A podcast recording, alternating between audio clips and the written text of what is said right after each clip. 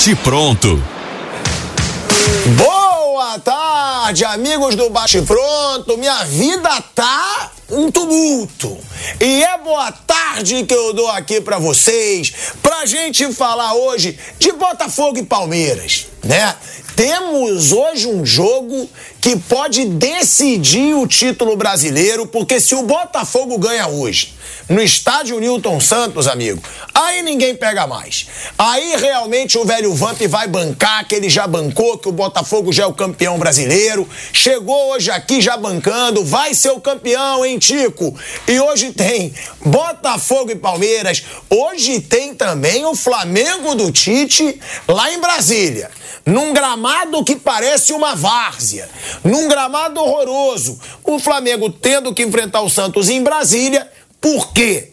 Porque o Maracanã vai receber a final da Libertadores nesse sábado e o Flamengo não vai poder jogar na sua casa, vai jogar em Brasília. Tem Flamengo e Santos, tem notícias também aí do São Paulo, do Corinthians, muita coisa pra gente trazer para vocês, mas não dá pra gente não começar hoje por esse jogão, né? Botafogo e Palmeiras. O Palmeiras embalado, é bom a gente deixar claro. São três vitórias consecutivas, sendo uma delas o 5 a 0 contra o São Paulo, contra um dos seus grandes rivais. O Abel Ferreira recebendo homenagem por três anos de Palmeiras, chorando, se emocionando. O clima que há pouquíssimo tempo era de crise, vaia, protesto contra a Leila Pereira, entrevista coletiva da Leila Pereira agora é um clima de paz, de amor, de serenidade e de um Palmeiras voando no Campeonato Brasileiro. Né, Bruninho? Boa tarde, Bruno Prado. Boa tarde. Boa tarde, velho Vamp. Boa tarde. Boa tarde, Vanderlei Nogueira. Olha a graça que você vai falar, Boa, hein? ta- boa tarde, professor Vanderlei. Boa tarde, Bruno. Boa, tarde, Tico. Boa tarde. Você chegou inspirado aqui. Hum, isso vai dar uma merda, caralho. ele falou. É, foi de amor, pô. Eu tô inspirado. Eu tô inspirado. Eu sei que você, Eu sou uma pessoa que eu gosto da guerra. que você é um cara que tem de muitos amigos, de vários relacionamentos. Relacionamento eu falo de amizade. Agora só tem um relacionamento. É, é uma coisa séria. Mas eu sei que você é um cara muito bem quisto pelo, pelas três letras. Vou falar, é um, é um V, um O e um L. Ele é muito querido, Bruno. Agora, ô velho Vamp, vamos lá, vamos falar de Botafogo e Você Palmeiras. família é legal, né? Adoro, adoro, dois filhos de Francisco, adoro. Botava lá fichinha, ligava pra É. pedir a música. É isso aí, Tico. Vamos nessa. Né, velho Vamp? nossa praia, que é o futebol. Agora, falando dessa situação, Botafogo é o líder absoluto, mas tá num momento ruim. O momento não é bom. Contra o Palmeiras, que tá chegando perto, são seis pontos, mas o Botafogo tem um jogo a menos. Agora, Vamp, se o Palmeiras ganha hoje fora de casa, cara, o Campeonato Brasileiro fica muito em aberto. Porque aí são três pontos e o jogo que o Botafogo tem a menos, que é contra o Fortaleza fora, é dificílimo. Então, Tico, eu, eu sempre coloco assim, né? As grandes ligas no, no futebol mundial. A gente começa aqui pela Península Ibérica, ali Portugal. O Porto, Benfica, o Sport quando ganha a, a liga, diferença de 5 pontos, 4 pontos. Você vai para Espanha, né? Real Madrid, Barcelona, Atlético, quando ganha 6 pontos, 4 pontos de frente. Na França, o todo poderoso Paris Saint-Germain, nas últimas temporadas que vem ganhando o título, é por diferença de 3, 4 pontos. Se os caras largam depois, que mete frente, já vê que o título já está garantido, a diferença de ponto é isso. Na própria, na própria o Bayern de Munique ganhou a última liga agora, porque o Borussia amarelou. Foi a diferença de um ponto ou pontos iguais, não foi, Bruno? Foi igual. Igual.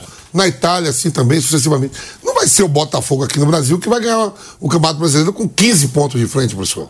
Ele pode tropeçar e no final dizer assim, fui campeão com 4 pontos de frente. Que se você pegar qualquer um, nem o John Texon, John Texon, né, que é o dono, né? Sim. Parece assim, é, vou te dar o Campeonato Brasileiro com a diferença de um ponto. Ele falava, beleza, aonde é que eu assino? Lógico. É, né? No começo, no começo, nenhum da gente falava assim. Eu apontava o Botafogo. Aquele negócio, começou o Campeonato Brasileiro, ninguém viu rodada nenhuma. Vou aperta quem vai cair. Eu falei, ó, pra mim vai cair Cuiabá, Botafogo, é, América e Curitiba. O América eu nem botei. Botei Curitiba e mais outro. O América vinha jogando bem a temporada passada, com o Mancini e tudo. O Botafogo estava na minha lista de quem ia cair. Ó, o Botafogo. É, é, eu falo que era surpresa. É o Palmeiras que vai enfrentar o próprio Flamengo e Atlético Mineiro eram os favoritos a ganhar o Campeonato Nacional. E deixar o Botafogo abrir. Chegou um momento que o Botafogo está abrindo 12 pontos. 13 pontos em relação a esses clubes. 15, abriu 15. Não, 15. Em, em, relação a outros aí, ao Atlético Mineiro ficou, em algum momento, 21 pontos de frente no primeiro turno. Eu acho que o Botafogo vai ser campeão. Tem uma gordura muito boa, pessoal. Faltam oito rodadas. O, o, Botafogo tem 18 vitórias, se eu não me engano. Se alguém colar nele ainda, perde em número de vitórias. Sim. Em número de vitórias. E é, e é um jogo hoje que é aqui, aquele jogo que o torcedor do Botafogo tem que ir apoiar. Não deu para ganhar? Um empate segura. Ah, mas o Bragantino e o Flamengo pode diminuir. Pode, mas depois o, o Flamengo enfrenta o Palmeiras. O Bragantino, o Botafogo tem o direito de enfrentar. Para mim, o título, faltando oito rodadas para uns, mas pro, pro Botafogo faltam cinco. O professor fez o cálculo aqui, quatro vitórias do Botafogo. Você cravou ontem, né? Que o Botafogo Cravei, já é campeão. Campeão. Mesmo se perder hoje. Mesmo se perder hoje. Se perder hoje, você não acha que fica em aberto? Não, ainda sou Botafogo. Eu, não, ser Botafogo tudo bem, mas aí você acha que ainda já é campeão? É, campeão. Ó, oh, Vander, e, Vander, Bruno Prado, eu não sei se eu, eu não concordo com o Vander, não sei não, eu não concordo. Eu acho que se o Palmeiras ganha hoje, vai dar uma atenção e vai dar uma pressão no Botafogo. Perder dois jogos seguidos dentro de casa, torcida vai começar a cobrar. O próprio velho Vamp disse que a torcida pode atrapalhar o Botafogo. Agora, claro, segue com a vantagem. E outra, o Botafogo também pode ganhar hoje. Eu tô falando na hipótese de perder, mas o Botafogo, aí eu falo, é favorito hoje. Não é porque o Botafogo tá numa mínima fase e o Palmeiras está numa fase avassaladora que o Botafogo não é favorito, ele é favorito. Tá jogando em casa, é o líder, ainda tem um bom retrospecto dentro de casa, mas se o resultado hoje for positivo pro Palmeiras, vai gerar uma pressão gigante no Botafogo. Olha, se perder o campeonato, é uma situação caótica. Não é pouca coisa. Ele tem nove jogos para fazer e precisa de quatro vitórias. Eu estou exagerando, hein? Talvez com três já liquide. Mas tudo bem. Para não dizer que. Vamos, vamos falar. De nove jogos, você liderou o campeonato até agora. Pô, eu nem lembro a primeira, a, a, primeira rodada que ele assumiu a liderança. A primeira todo mundo assume. Mas quando é que ele assumiu? Ele já está há muito tempo lá, né? Na terceira. Na terceira. Então, na terceira rodada, e até agora ele é líder do campeonato. Agora, se por acaso ele perdeu o campeonato, é uma derrota caótica, né? Pra, pra é, vai para a história. Então, eu não acho. Eu acho que é, é, tem folga. É, claro, seria muito difícil é, ele resistir a, a, a um, uma derrota atrás da outra, mas ele precisa só de quatro vitórias. Ele, se, ele, se, ele, ganhar todos os jogos, o Asmar colocou um cenário caótico aí. Agora eu vou colocar um, um cenário de Shangri-La. Maravilha. Se ele ganhar todos os jogos, ele chega a 86 pontos. Todos os jogos. Se, quem é que está perseguindo ele de perto é o Bragantino. Vai, o mais próximo é o Bragantino. Se o Bragantino uh, uh, ganhar todos os jogos, ele chega a 79. Né? Eu estou colocando dessa maneira. Uh, então, ele, ele tem muita folga o Botafogo. Agora, o futebol permite isso? Pode, pode dar uma desinteria no, no elenco inteiro, o técnico ficar pirado, a, a, a torcida cometer barbaridades para prejudicar o time. Tudo isso pode acontecer, mas é, é tudo improvável.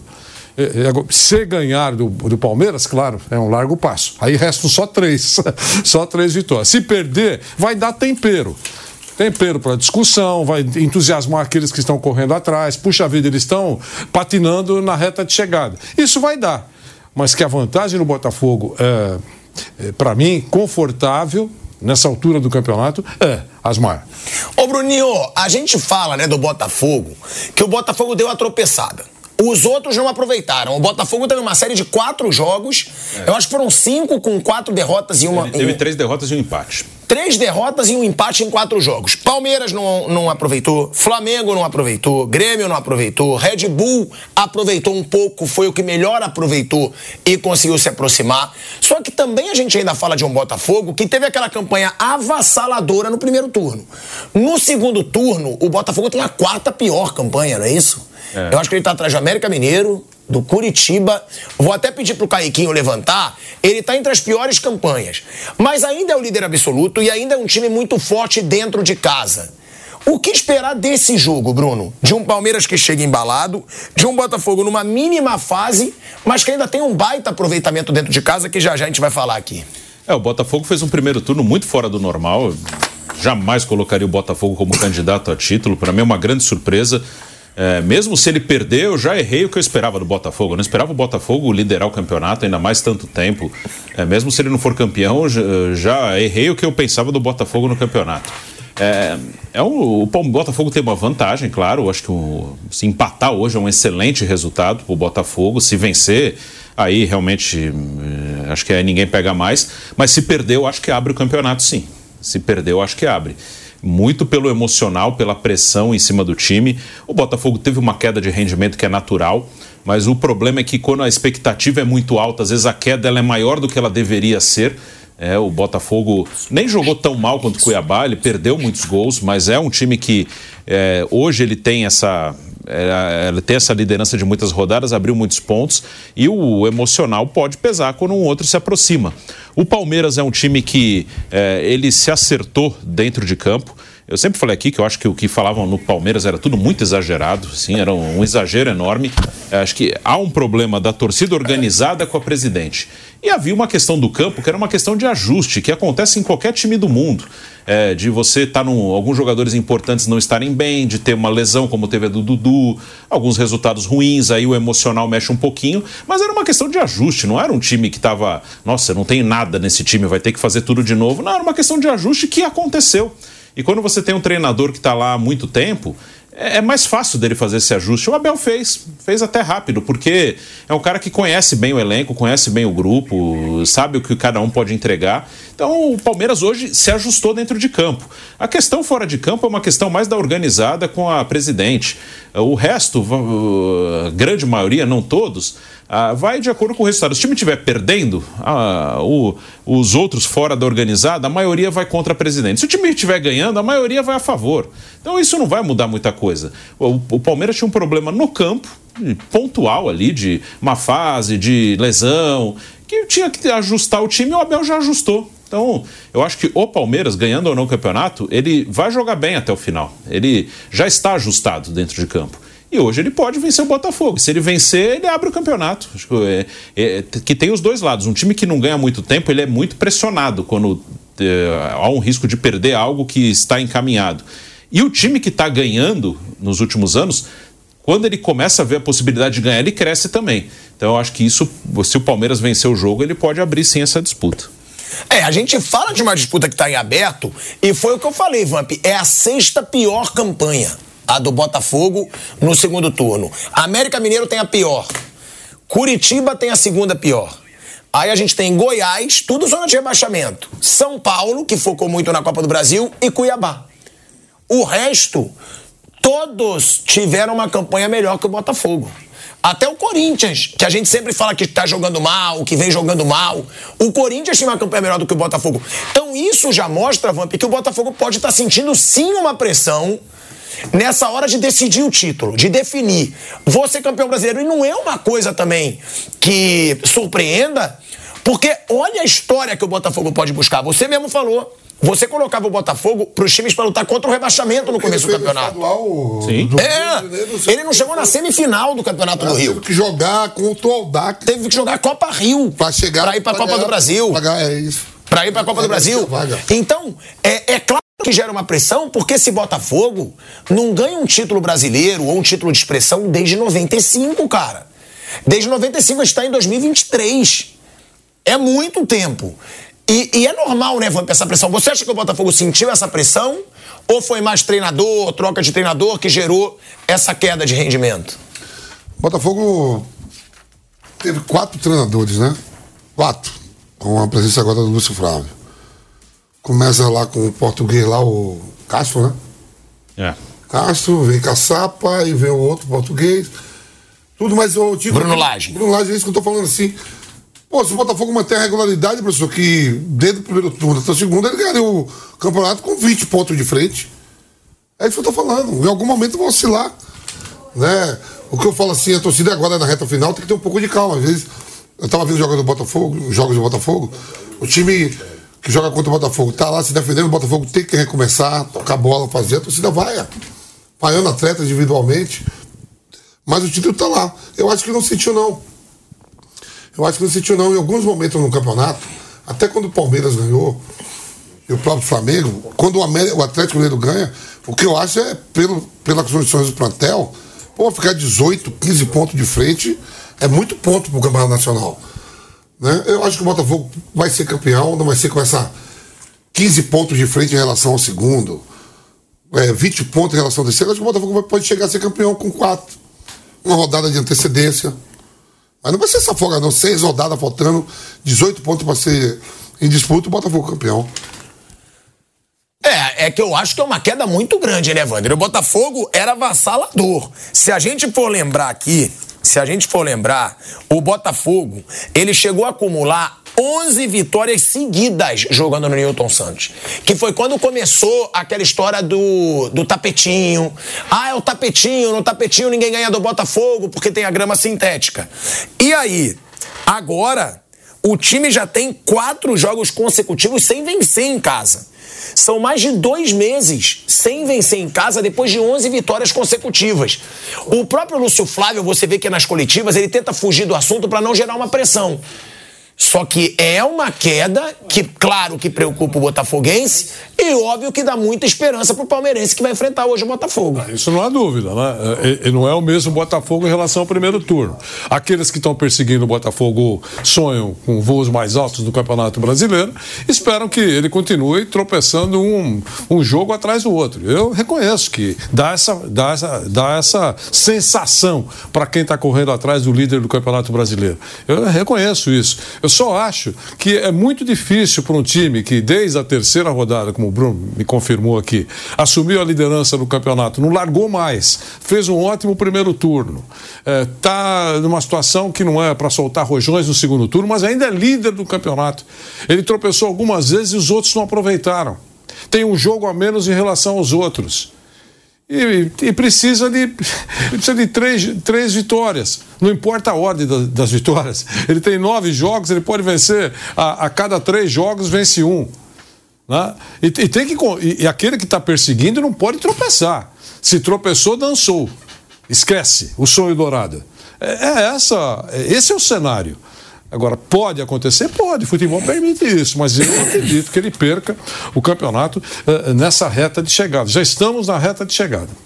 Ó, retrospecto recente do confronto, Bruno Prado. Por mais que o Botafogo tenha vencido o Palmeiras no primeiro turno, dentro do Allianz Parque, o retrospecto nos números, nesse passado recente, é de soberania do Palmeiras. Dos últimos 12 jogos da, entre as equipes são apenas duas vitórias do Botafogo, com oito vitórias do Palmeiras e dois empates. Então o retrospecto é muito positivo para o Palmeiras. De 12 jogos, os últimos 12 jogos, duas vitórias do Botafogo, dois empates e oito vitórias do Palmeiras. Contando os últimos 11 anos do duelo, desde 2012, com o Botafogo atuando como mandante, o Glorioso perdeu mais do que venceu. Mas é aquilo também, né, Bruno? É essa grande fase do Palmeiras. Né, que ganhou tudo nos últimos anos, contra uma fase que era ruim do Botafogo, agora virou SAF. E só lembrando, que aí tem esse lado bom pro Palmeiras, mas tem o lado bom também pro Botafogo. Porque o Tiquinho Soares, né, ele é carrasco do Abel Ferreira. Se levar o histórico contra times do Abel em consideração, há bastante motivo de otimismo. Porque os dois se encontraram nos gramados em 2018 no futebol português. Desde então, são cinco confrontos entre os times do Tiquinho Soares contra o do Abel Ferreira, com quatro vitórias para o Tiquinho e só uma vitória do Abel Ferreira. Até isso a nossa produção. Então, que produção brilhante do Kaique Lima, que tá com o celularzinho lá rodando o vídeo, Sim. né? Aí, aí a gente tem, então, ele tem quatro vitórias o Tiquinho contra uma vitória do Abel Ferreira. Lembrando que ele fez gol em todos os jogos. O Kaique Lima é assim, Bruno Prado. É uma produção brilhante. É muito bom, é muito bom. Todos os detalhes aqui para a gente falar do jogo. O Tiquinho é um, é um grande destaque individual do campeonato, artilheiro, faz, faz, faz muito gol, é um cara que decidiu jogos para o Botafogo em vários momentos. É, essa, esse retrospecto é até natural que seja melhor do Palmeiras nos últimos anos, Porque o Palmeiras, desde 2015, é um time muito forte. O Botafogo, agora, quando virou SAF, desde o ano passado, que voltou a ser um time competitivo. Né? No caso do Botafogo, isso serve para o Cruzeiro e para o Vasco, eles viraram SAF não por opção, foi por sobrevivência mesmo. Para é, viraram SAF para não acabar. E não é acabar, fechar as portas, é não acabar como time relevante. Né? O Botafogo, o Cruzeiro e o Vasco não tinham outra saída. É, e não quer dizer que eles vão virar. O Cruzeiro e o Vasco ainda estão aí com dificuldades. O Botafogo faz um bom campeonato. Virar SAF também não quer dizer que você vai virar um, um time super vencedor rapidamente. Ou talvez nem vire, talvez seja só um time que é, paga as contas em dia, é, fica se mantém na Série A, revela jogador e vende. Depende de cada projeto. Do Botafogo esse ano já está brigando por títulos, outros não. Mas se não fizessem, seriam exterminados, iam virar times médios pequenos. E, ia ficar, como já estava acontecendo com o Vasco, A, B, A, B, Série A, Série B, o Botafogo, de certo modo, também. O Cruzeiro caiu e ficou três anos na B. Então era uma questão de sobrevivência. Agora o Botafogo ele vai ser mais competitivo contra esses times, como já está sendo esse ano. Mas hoje é um confronto que acho que tem um componente emocional bem forte aí que o Botafogo vai ter que cuidar bastante para não ter problema. Agora, Sai do celularzinho, que agora eu vou pra hora que você gosta. O que? Cavalaria. É isso. É isso. aqui. Eu vou te dar as cavalarias prováveis para esse jogo de hoje. Vamos lá, Tico. Vamos lá. Tá bem, Tico? então vamos lá. Tico hoje, hein, Tico? Quê? Tá solto hoje. Tô solto. Chegou aqui. Às vezes quando acham que vão me enfraquecer, quando eu uau! Tem não sei quantos bilhões de seguidores no seu. vamos lá. Provável Botafogo. Vamos lá, Tico. Tá fala. preparado? Fala. Quer fazer o cara a cara? Não é bom. Eu Pode ser fazer- uma boa. É. Vamos fazer, Bruno Prado? Bora. Vamos. Vanderlei Nogueira, Mauro César deve estar triste de não estar aqui agora. É. Pra esse mano a mano que ele tanto adora. Adora. Mas vamos lá. Esse agora é difícil. É. Porque se for momento, você não vai ter explicação pra escolher o do Palmeiras. Lucas Perry e o Everton. Lucas Perry falhou no último jogo, tudo Mas- bem, mas é o grande goleiro desse é campeonato brasileiro. E o jogo é hoje. Isso, Tico. Por favor, eu quero que você me diga. Primeiro eu vou falar nomes pra você falar monstrão ou monstrinho. É, vamos lá. Lucas Perry. Monstro. Você tá de sacanagem. Monstro, tá bem. Com a temporada que ele tá fazendo. Tem que ser o quê? Tem que ser Deus? Ué, mas você fala de todo mundo. Vai. Do Wagner, no momento do Corinthians, você fala monstraço. Do, do Lucas Perry, tu vai falar monstro. Você falou Corinthians, aí é. Se daqui a pouco vai chegar do Corinthians, você vai ver. Então tá bom. Lucas Perry, monstro. Monstro. Monstro. O Everton. Monstraço. Tá bom, Que goleiro, hein? momento. Que goleiro, hein? Momento, Lucas Perry ou Everton? No momento, Everton. Você é um frouxo. Eu sou Dois fã grandes goleiros, Everton. Acho o melhor goleiro do futebol brasileiro, mas o momento é o Lucas Perry. Dois grandes O goleiros. cara tá decidido pro Botafogo, Bem, todo Os jogo. dois são monstros, pô. Mas o Everton é monstrão. Tá bom, eu vou de Lucas Perry, Bruno Prado. O Everton. Frouxo também. Vanderlei Nogueira. O jogo. Hoje eu tô inspirado. O jogo é hoje. Aqui, nós aqui não tem fraude, não. Aqui é. pau, é. Não tem fraude aqui, não. Aqui é. pá, Né, Bruno? É. Aqui é tete a tete. Não tem Jogo é esquema. hoje. É, não tem esquema, O não. jogo é hoje. Lucas Perry. Aí, ó. Dois a dois. Olha aí. Tá bom.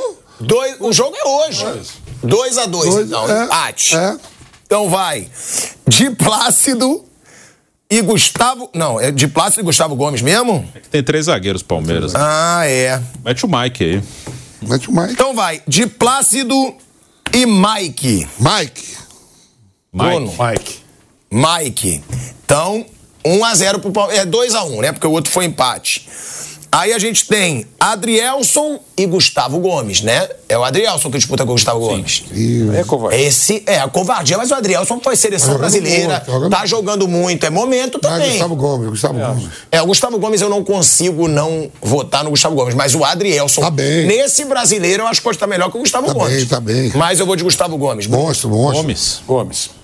Gomes. Aí a gente tem Cuesta com o Luan. Luan. Rapaz, eu sou de Luan, cara. Eu gosto de Luan. Luan joga muito. Eu vou de Cuesta. Bruno. Cuesta. Cuesta. O jogo é hoje. Cuesta. Então temos aí 3 a 2 né? 3 a 2 Marçal. E aí não é com o Murilo, então vai ser Se querer. Marçal e Piquerez. Piquerez, dentro e fora do campo. Que jogador, hein? Que loucura, ele fala sempre a mesma coisa, irmão. Que jogador. Piquerez, acho que É que você não, é o é melhor lateral esquerdo que É joga. que você não leu, você não leu o UOL, sai lá as matérias do Piquerez. Você não leu o UOL. Professor, ele não fofoca no UOL, sai nas, nas colunas lá. O Piquerez estava. Eu tô lá também. Você tá- Eu tô lá também. Piquerez. Três. Então, tá anotando aí, né, Caiquinho? Piquerez. Aí depois a gente tem Marlon. Aí ferrou. Vai ser com o Murilo? O Marlon? É. Até o Luan tá sendo mais volante, mas tem que. Eu adapto um zagueiro e um volante aí, não tem problema. É, vai, Marlon e Murilo. Eu sou Murilo. Malo, Malo vai jogar no lugar de quem? Malo foi? Volante, Marlon Freitas. É. Que o Palmeiras tem três zagueiros aí. Tem... E quem? Murilo? Que loucura, irmão. Você tava em que mundo? Não, é que não, eu tô- Marlon é por causa da, da formação de jogar. Marlon e Murilo. Ah, Marlon, Marlon de volante é melhor, pô. Ah, mas eu sou Murilo, que eu acho o melhor jogador. Bruno. Marlon. Marlon Freitas. pô. Marlon. Então ganha o Marlon aí do Botafogo. Tá equilibrando. Tietê e Zé Rafael ou Richard Rios? Vai ficar complicado. Zé Rafael vai ter o. Eduardo. É Tietê Zé e Rafael, né? Zé Rafael, Zé Rafael, que Rafael. jogador, meu amigo. Meu amigo Zé Rafael. Ah, todo mundo já sabe. Meu amigo. Todo mundo já sabe. Ó, todo mundo já sabe dos seus amigos. Arboleda, Que Zé jogador, hein? Rafael, Nossa senhora. Gil. Joga demais. Ó, Arboleda, Zé Rafael, Gil, Fábio Santos. Fábio Santos, Manuel, Rafael Veiga. Manuel. Ainda tem o Rafael Veiga, que ele vai falar que é amigo dele, do Bruno Prado e do Piperno. Manuel.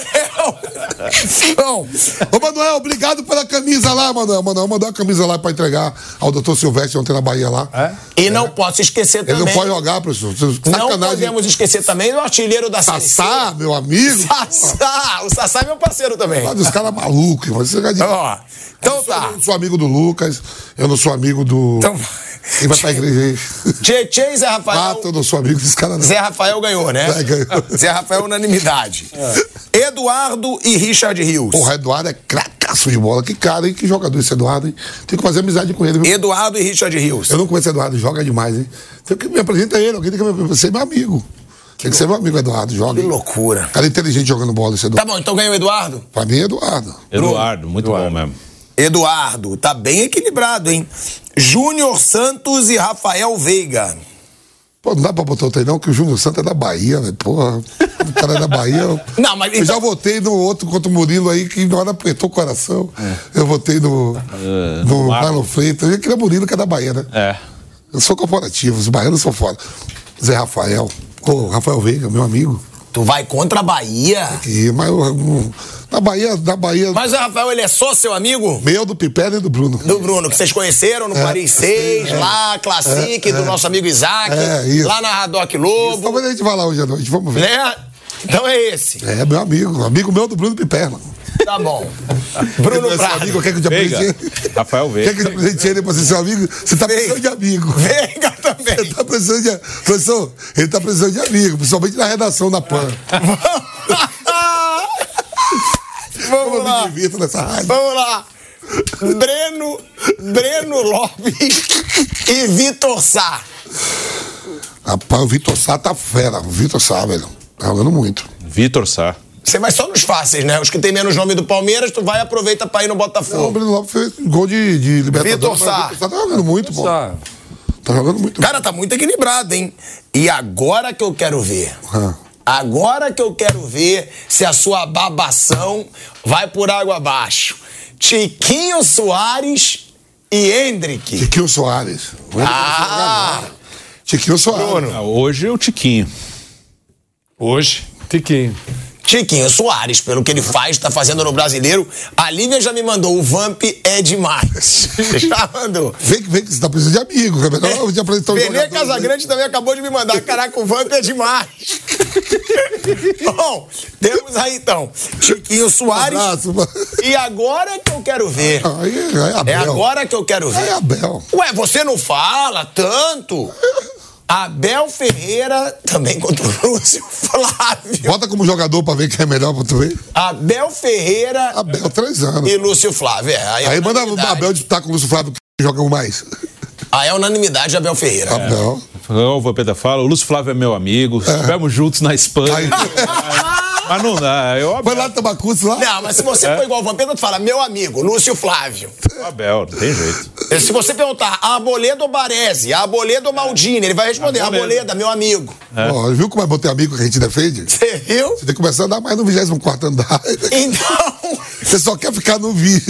então vão perguntar pra mim Sobe assim, pro ó. 24. Vão perguntar assim pra mim. Vampeta ou Pelé? Vampeta é meu É, amigo. amigo, é. É meu amigo. É. Aí, a torcida do Boca, pode ir lá na barraca do Tico do Rio de Janeiro, que é na faixa, hein? Passa o endereço aí. Vai ver Lei Nogueira. Torcida do Boca ir lá. Abel. Três anos. né? Abel Ferreira. Ó, ficou muito equilibrado, hein? Ficou muito equilibrado. O Caiquinho ficou quanto? Os 11 titulares ficou 5 a 5 e empatou o goleiro. Ah, mas muito equilibrado. 5 a 5 e empatou o goleiro. Empatou porque você e o Bruno foram frouxos que isso. ao ponto de votar no Everton pela carreira. Não, Não, como pelo goleiro também. campeonato. Pelo goleiro também. Goleiro Pelo é. goleiro também, eu tô falando do campeonato. O Lucas Perry é o melhor goleiro do campeonato. Sim, o, e o segundo é o. O Everton tá jogando. Não, o segundo é o Cássio. É meu Ah, meu segundo amigo, não é o tá Everton, é o. Cássio. O Cássio ainda não tá. Cássio, O Everton é meu amigo. Cara, como ele me irrita. Essa porra virou o quê? Virou. É, é o quê? Colônia de férias? É clube do Vamp? Melhor você ter amigos. É o quê? Batata Santa, ter amigos. Tem o João Paulo ainda, do Santos, que também tá bem Também demais. não, os goleiros. ah, Você acredita? É, lógico. O Brasil é bem servido de goleiro, Sim, pô. tem. Não, Bem o, jogo, o jogo é hoje. O Lucas Perry cometeu uma lambança aí no último jogo. Foi um. Ah, mas, mas- mas ele. O que ele defende aí é absurdo. É exemplo do Cássio. Ele tem dado pontos importantes. pro Fábio. Fábio do Fluminense, que tá pegando Se também. não fosse o Cássio, o Corinthians estava lá embaixo, Ah. cara. Quantos pontos o Cássio deu pro Corinthians? não? Quantos pontos o Cássio deu pro Corinthians? Da mesma maneira, o, Lucas Perry teve uma Você partida. pega o Walter e pega pra caramba no Walter. Cuiabá, o Walter pegando muito. O Walter garantiu a vitória. O, o, o Brasil, o Brasil hoje é bem servido de goleiro, viu? É mesmo. Pior que é mesmo, no Brasil, né? A gente O tem Fa- o Fábio- Cássio, a gente tem o Fábio, Fábio João Paulo. O Fábio pega muito no Fluminense. Fábio do O Fábio tem Fluminense. 41 anos, né? Tá pegando muito. Pô, mas olha o equilíbrio, Vamp. Eu acho que nunca deu um empate assim aqui. Eu acho que esse jogo tem tudo pra gol. ser empate. Esse jogo tá me tirando empate. É bom pro Esse jogo tá Botafogo. tirando empate. É bom Qual pro- foi a aposta que a gente fez pra desempatar que eu já perdi? Eu esqueci da aposta que a gente fez. Eu tenho 200 aí nesse corpinho. Tem, mas qual foi? A gente fez Foi, alguma foi aposta. Grêmio e Lívia ganhou de você. Lívia tomou seu também 200. Sim, mas é, se a gente fez alguma aposta pra você falar que é a Que forma. o Flamengo não fica entre os quatro. Foi. Tô começando a ficar pessimista. Porque, olha bem, se você ganhar, não me deve nada. Se perder, vai me dar 400. 400. É. A fase já tá ruim. Já tô sendo ali acusado. Agora. Isso aí. Agora. Advogado bom Vamos você. lá. Palpite. Pra mim, Eu vou querer 2x1 Botafogo. tem que ser vitória pra não poder ficar em cima do muro? É, dois a um Acho que é Botafogo. legal. Aí empate, aí é mole. 2x1 Botafogo pra mim. Eu vou de 1x0 Botafogo. 1x0 pro Palmeiras. 2x1 Botafogo. Olha aí, ó. Olha aí. Meu palpite, meu professor. É. tá orgulhoso que ele deu mesmo que você? Aqui, tinha- aqui, no, aqui no, na tinha um bolão. O professor metia 2x1 em tudo. Eu vou acompanhar. Sabe o que aconteceu? Não, não, bolão não. Eu vejo os seus vídeos. Não. Vergonha. Não, peraí. 2x1, 2x1, 2x1, Ah, professor, o 2x1, resultado que dá 2x1. mais. Lógico. Você sabe o que aconteceu? É o resultado que dá mais. É, é importante isso. Bolão. 2x1 e 1x0. Asmar, bolão. É. Bolão. E a gente, alguns, né? Esqueciam de, de fazer o bolão. Então, quando você ia dar uma olhadinha, você esqueceu uma rodada, aí você já ficava totalmente perdido, né? não tinha mais chance de alcançar. Aí aconteceu uma vez, duas vezes, e eu falei para o pessoal: quer saber uma coisa? Eu vou esquecer sempre. Vou colocar tudo Tudo 2 a 1 dois a um. para o mandante. É? É isso? 2 a 1 um pro mandante. E acabou. Chega, vamos ver o que acontece. Líder absoluto. É? Eu peguei. Ei, Bruno, você lembra? Eu lembro. falei, É por isso que você fala lá pro site lá que eu tenho contrato, eu meto só 2x1, 2x1. Por isso você fala que tudo é 2x1. Tudo você fala 2x1. 2x1. É o resultado que dá mais, sabia? Na bola 1x0 e 2x1. Esse negócio que o Abel faz de sempre falar que o Botafogo já é campeão, vocês acham que é estratégia dele? Ou vocês acham que realmente ele acha isso? Porque ele já está falando bem, isso há muito tempo lá e o Palmeiras vai lá, se aproximando. Lá atrás ele falava com razão, porque o Botafogo tinha 16, 15 pontos.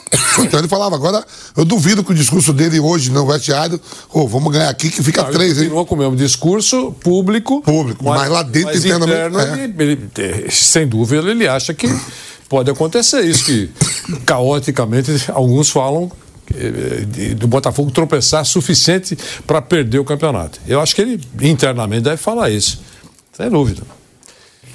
Bom, outro jogo que tem hoje também é Flamengo e Santos. Flamengo e Santos em Brasília, não é em casa, discordo quando o Vanderlei falou, o jogo é em casa pro Flamengo, não é. A casa do Flamengo é o Maracanã, onde o Flamengo joga, se sente em casa, tem sua torcida em massa, é o Maracanã. Claro que Brasília vai lotar, mas não vai lotar também para o Flamengo sentir naquela atmosfera da sua casa. Outra, gramado tá um vexame. O gramado é, tá, tá um show vexame. lá, né? Você falou, né? Teve, Teve show. show do Roger Waters e, e, o, e o estádio lá de Brasília, ele costuma receber shows. Ele é, é usado para receber shows, porque não tem time para usar aquele estádio gigante. A gama brasileira manda jogos. de jogar um gramado péssimo do Maracanã, todo mundo reclamando do gramado do Maracanã. Não é em casa. Porque o Flamengo não vai jogar no Maracanã, vai jogar no estádio que o gramado tá péssimo, vai jogar no estádio onde não é a sua atmosfera, mas é compreensível. Não tô reclamando de não ser no Maracanã, porque vai ter a final da Libertadores e o gramado está sendo preparado para Fluminense e Boca Juniors. Agora, o Flamengo tem três jogos por enquanto com o Tite. Duas vitórias, e aquela virada patética que ele sofreu do Grêmio, me fazer perder 200 reais pra você que é um bobo, com aquele jogo ridículo, com uma defesa sem vergonha que levou três gols de pelada. Três gols de pelada. Se o Flamengo não perde aquele jogo, o Flamengo tava a seis pontos do líder. A seis pontos do líder. E aí teve aquela atuação vexatória. Agora, o que esperar do Flamengo? Um time que venceu o Cruzeiro e o Vasco, que são times que estão lá embaixo na tabela ou um time que levou uma, uma virada patética do Grêmio com três gols de pelada. Porque é esse o Flamengo do Tite por enquanto. O Tite chegou, dois jogos sem sofrer gols, ó, o Tite vai equilibrar a defesa. De repente, três gols de pelada. É aquilo que o Mauro fala. Se o Flamengo vai ou não ativar o modo banana. Vai ser o Flamengo modo profissional, jogo, levando a sério, ou o Flamengo modo banana? O Tite chegou para consertar, né? O, o, o time. E depois você vai ter que dar essa cavalaria aí. Eu quero saber o que, é que o Tite vai escalar hoje, hein? Tem a cavalaria você aí, não? Claro! Né? Você já quer as cavalarias? Vamos falar primeiro do jogo, que aí depois. Não, não, é, não é isso que eu tô falando. Você falou pra mim aqui ontem, esses dias, que o Flamengo de nove jogos que tem vai fazer seis em casa, né? Seis jogos. Dos como próximos mandante, nove jogos, são seis em casa. Como mandante, né? Há possibilidade sim. Vai ficar de olho no jogo do Palmeiras. O Flamengo joga antes, né? Joga às 20 horas vai tentar fazer o seu Santos, está ali numa zona incômoda. Né? É, já era de se saber, por causa das finais da Libertadores, que podia estar o Flamengo lá. Na praia do Flamengo, professor, Maracanã deixou o Fluminense surfar, que o Fluminense também é carioca. Lógico. Né? Mas eu acho o Flamengo favorito, independente de que vai dizer a cavalaria. O Santos tem uma dificuldade muito grande, principalmente na parte defensiva, né? Ainda dá pro Flamengo, sim. Dá pro Flamengo, apesar de eu apostar que não vai ficar entre os quatro. Esse é aposta. Eu gosto de, eu gosto de, ser. Mas o gramado ruim, ele é bom pro Santos? É, o gramado ruim, o gramado, o Maracanã. Os caras não consertam aqui no Maracanã o gramado, hein? Troque, troque, nada. Né? Em Brasília a gente sabe. Foi pra... Tá bom, mas eu te perguntei uma pergunta que você não respondeu. Qual? O gramado ruim. Ele é bom pro Santos porque o Flamengo é um time que toca mais a bola ou não? É igual para todo mundo? É igual para todo mundo. O, o, é, pronto. Respondeu. O Santos joga no, num dos melhores gramados do, do, Brasil. Brasil. Então, Isso. o gramado ruim é ruim pro Santos. O cara, o cara treina todo dia, o cara joga na Vila Belmiro, que é um tapete, tapete, e vai pegar um, um, um gramado ruim. Teoricamente, ruim pro Flamengo, pro, pro Santos, Santos. Uh, pro Flamengo. Acho que o Flamengo está mais adaptado a gramado ruim, ruim é do que o Santos. É, então, mas só que tem mais time e, na minha opinião, vai ganhar do Santos hoje. Mas gramado é, é, aquele charminho, né? Quando a, a, gente vai ouvir cada. Nós estamos ouvindo cada reclamação é, inócua, vazia, né, depois de jogo, que é só ter um pouquinho de memória, sabe que não tem nenhuma importância, não tem valor algumas reclamações. Então, reclamar de gramado é, não dá. Né? Então, o Santos tem um gramado ótimo e vai enfrentar um gramado ruim, como está todo mundo falando aí. E o Flamengo, claro, que se tivesse um gramado, um tapete, para o Flamengo seria muito bom também, que tem jogadores hábeis e tal. Mas não é o gramado que vai dar vitória. É, eu acho que o Flamengo tem mais time e vai ganhar do Santos. É óbvio, é, é, um resultado. Qualquer um, ninguém vai falar Santos vai ganhar do Flamengo. Desculpe, mas acho que isso é, é um grande chute. Né? Pode acontecer? Pode. Antes da bola rolar, nós estamos falando isso. No Canelada vai ser diferente.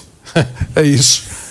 Bom, Bruno Prado, a gente tem aí, segundo dados do SofaScore, o Flamengo sofreu mais chutes do que fez nas três partidas do Tite à frente do time. Ou seja, o Tite chegou, falou que a maior preocupação é a defesa, porque lá na frente, com os talentos que tem, o gol vai sair naturalmente. Só que, por enquanto, não corrigiu assim também. Contra o Vasco mesmo, Sim. O Rossi foi o principal nome do jogo. E jogou contra Cruzeiro, Vasco e aí tem a derrota contra o Grêmio. São 47 chutes em apenas três partidas, o que dá uma média superior a 15 finalizações sofridas por partida. O Flamengo tomou 72 gols em só 67 jogos na temporada.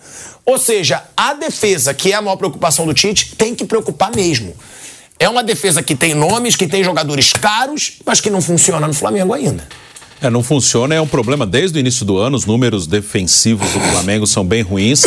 O Tite, normalmente, os times dele tomam poucos gols. Não, os goleiros do Tite normalmente sofrem pouco, mas no Flamengo ainda é, uma, é um trabalho que tem que ser feito. Né? O, é verdade, os dados estão aí, né? são números, são fatos, que chutam ainda muito contra o gol do Flamengo. Isso é uma coisa que talvez demore um pouco para ele acertar. Hoje ele não vai ter o Pulgar, que é um jogador importante que é um jogador que acho que ajuda a equilibrar esse time. Não tem um volante reserva imediato, o Alan está machucado, então ele tinha a possibilidade do Vitor Hugo, que ele ainda não usou, e a outra possibilidade, que é o que ele deve usar hoje, é o Gerson mais atrás e o Luiz Araújo no time, né? Não o Everton Ribeiro, sim o Luiz Araújo. É, o Everton, o Gerson de volante, ele pode fazer, mas já não consegue fazer da mesma maneira que fazia lá atrás, 2019, 20, né? O Gerson hoje é mais um meia do que um volante. Ele sempre foi um meia, mas ele jogava mais atrás e conseguia fazer bem. Hoje ele tem mais dificuldade, é, mas é ainda um jogador importante. Eu acho que a melhor formação do Flamengo é com Pulgar, Thiago Maia, Gerson e a Rascaeta ali de meio campo. Então hoje ele vai ter que trazer o Gerson para trás, vai ter o Luiz Araújo do lado que pelo menos é um cara que vai, vai sem a bola ajudar um pouco mais a equipe. Mas é um, o Tite vai ter trabalho com isso. Os atacantes, os dois centroavantes não estão em boa fase. O Flamengo, mesmo assim, ainda consegue fazer gols em quase todos os jogos, mas é um time que, apesar de ter ótimos jogadores, não está ainda ajustado como equipe. E o Tite tem esse desafio é, de tentar transformar isso num time de futebol mais equilibrado. Agora, por que, que não está ajustado como equipe, Bruno? Se é um time que joga junto há muito tempo, você tem aí vários jogadores, ó. Gabigol, Pedro, Bruno Henrique, Everton Ribeiro, Arrascaeta, Thiago Maia. É, vamos ver quem tá também há muito tempo. O Felipe Luiz não tá jogando tanto, mas Sim. o próprio Léo Pereira. Sim. Se você for ver, a base do time tá junto há muitos anos. É. Por que então que esse time não está ali organizado? Eu acho que tem algumas coisas aí. Por exemplo, o time em 2019, que tinha praticamente esse mesmo ataque, ele tinha uma característica muito marcante, que era marcar pressão na, no campo do adversário. E a defesa jogava bem adiantada. Era uma defesa com Rafinha, Rodrigo Caio, Mari e Felipe Luiz. É, hoje não tem mais como fazer isso, porque os caras da frente eles estão mais velhos, eles já não conseguem marcar pressão com a mesma eficiência.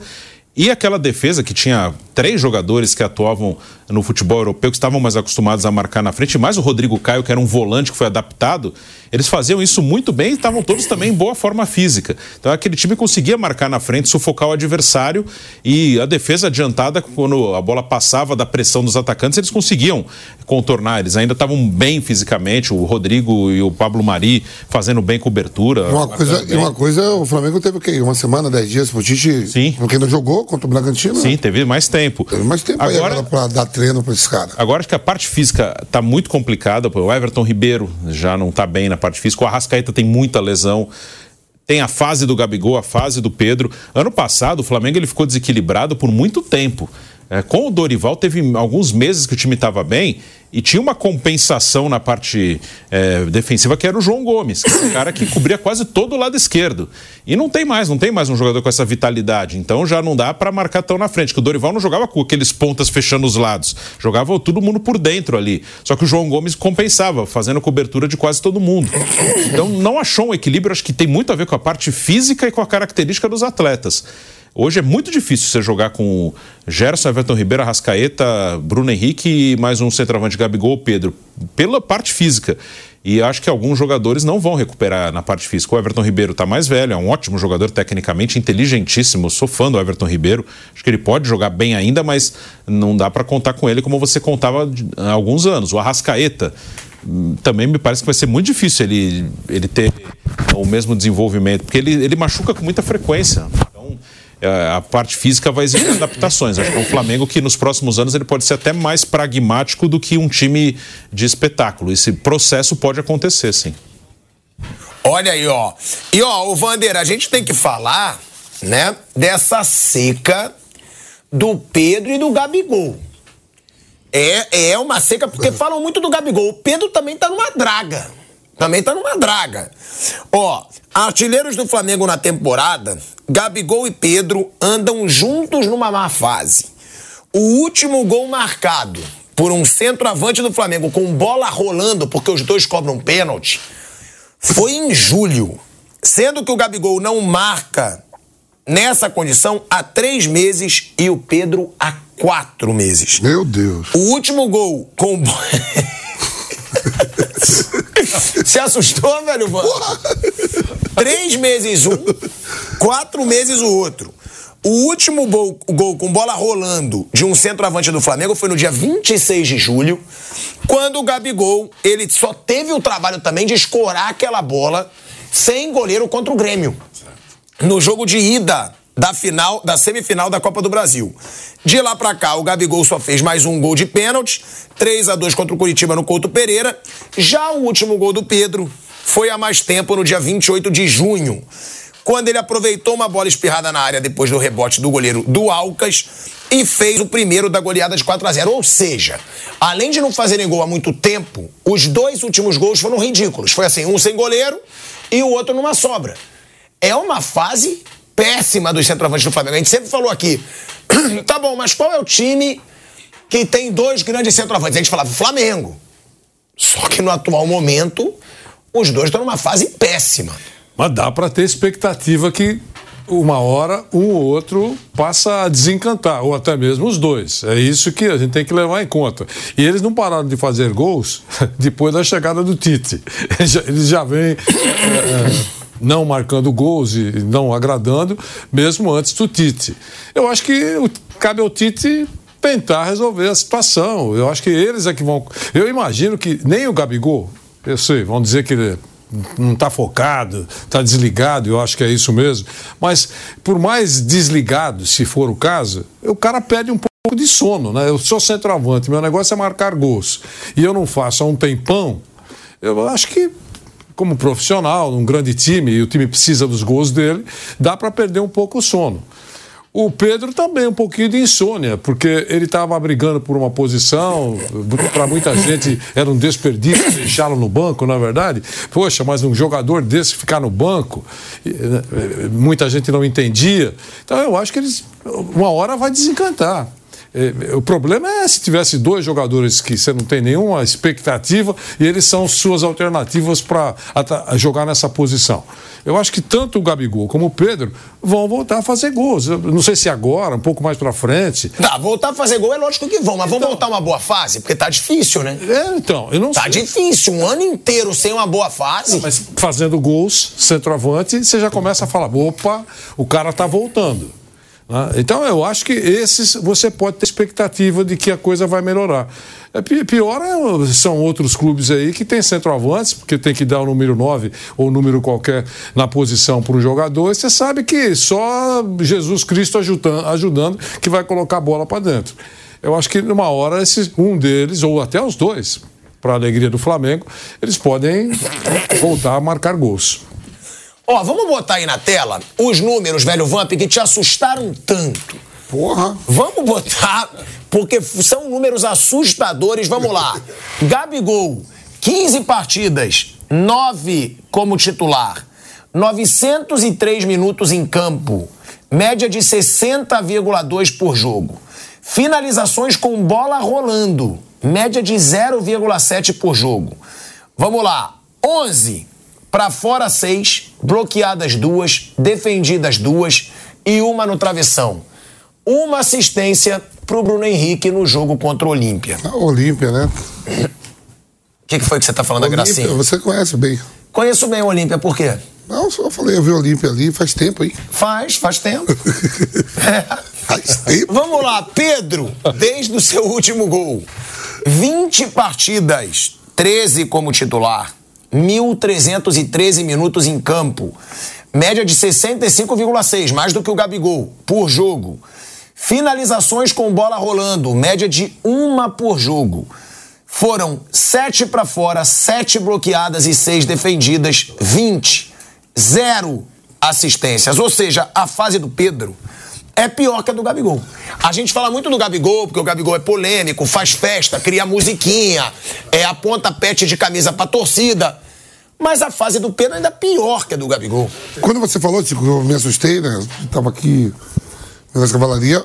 É verdade, assim, são dois caras que não é de ficar tanto tempo no jejum, principalmente com bola rolando, né? E o Pedro volta de uma Copa do Mundo, ele foi à Copa do Mundo. Se o Brasil passa, provavelmente ele seria o titular, porque o Richarlison machucou, o Gabriel Jesus tinha machucado, provavelmente ele seria titular na sequência da Copa.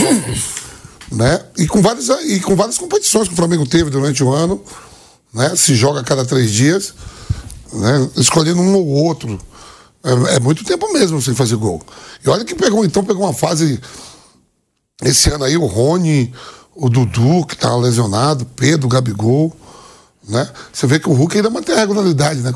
Na casa dos seus 40 anos ali, o Hulk ainda continua fazendo gol pra caramba, né? O Soares continua fazendo. Mas a verdade é que é. Quando você falou, eu falei, porra, me surpreendeu, né? Esses números aí. É ruim. E quem vai jogar hoje? Você depois vai dar, né? Eu vou dar agora. Pronto. Eu, eu não consigo olhar pra essa sua carinha de cão sem dono. E pra quê? É um hot Pidão, né? Sem te, é, aquele cachorro pidão. Ô. Sem te trazer. O que, que você tá fazendo aí? Ô, cachorrinho, você sabe o que é. O que que foi? Tudo é. Ué? Ué? Tá bom, mas você é um Rottweiler pidão. É, É aquele Rottweiler que faz carinha de cachorro é. sem comida. Eu quero ver, eu quero saber se o Tite repete o time. Que, ó, o São Paulo ele rodava demais, professor. Verdade. Eu- por isso que eu fico preocupado. Eu quero saber que é o time do Tite de novo. Ah, eu imagino a sua preocupação. Eu imagino como você deve estar preocupado. Não, porque o São Paulo ele rodava, né? Ele não repetia. Aham. E o Tite normalmente não roda.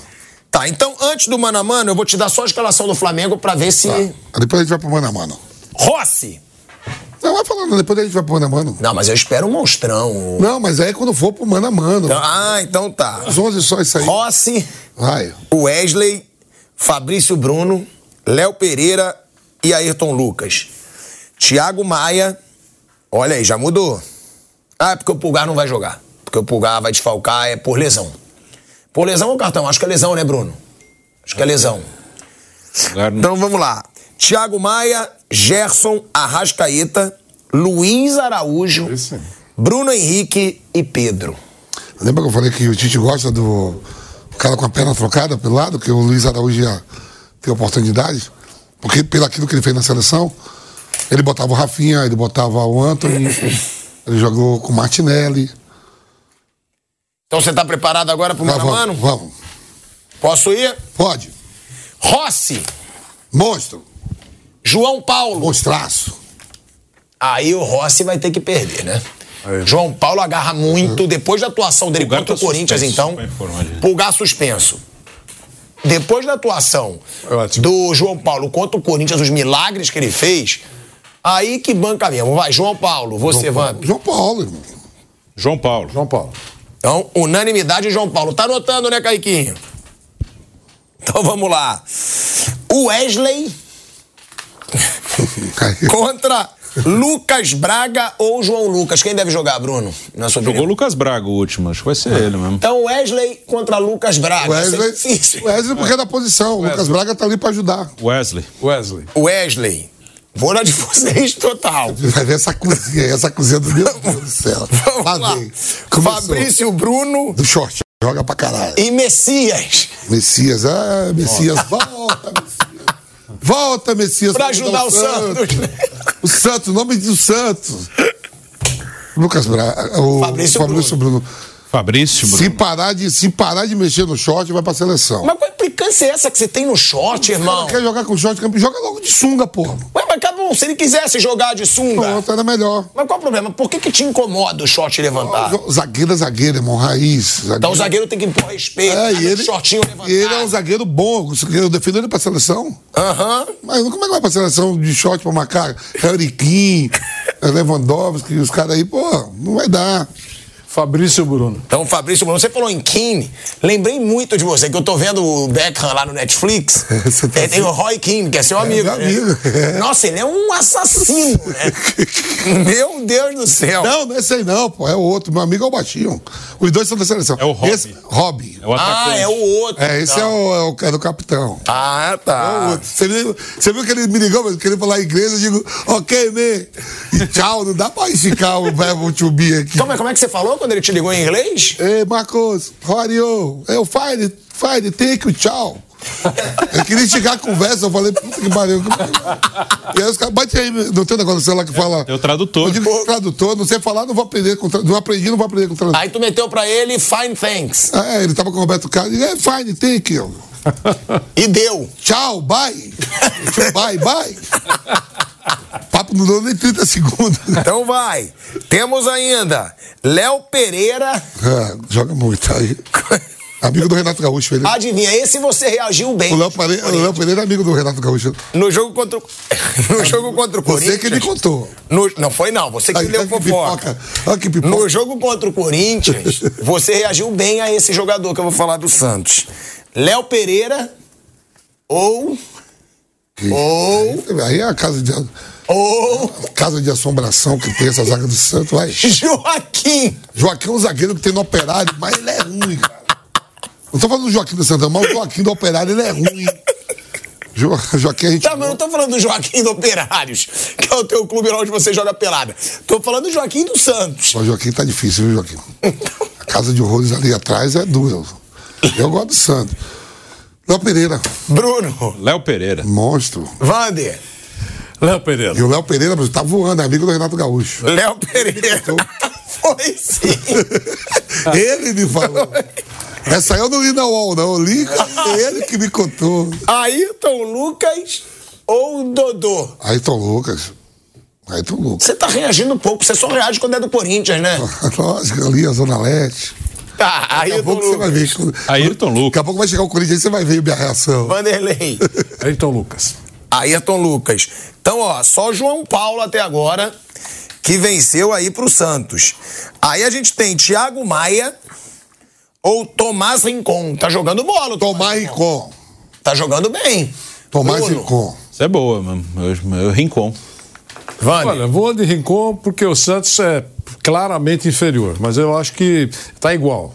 Então a Rincon. Eu agora vou como você. É meu amigo, vou de Thiago Maia. Ah, Pronto. Você tem amigos também? Pronto aí, ó. Tá vendo? Dá parecendo Vou- seus amigos. Vou de Thiago Maia. Pronto. Um cara bequista Três- da porra, tá cheio de amigos na redação. 3 a 1 Meu nome é IPI? É IPI? É IPI, né? Tem um amigo lá no IPI. Você gosta de computador? Tico? Adoro. Vamos lá. Gerson ou. Opa! Aí é bom. É. Ou Jean Lucas. O Gerson ainda tá na frente. O Jean Lucas joga demais, mas o Gerson tá na frente dele ainda. Bruno. Gerson. Vanderlei. Gerson.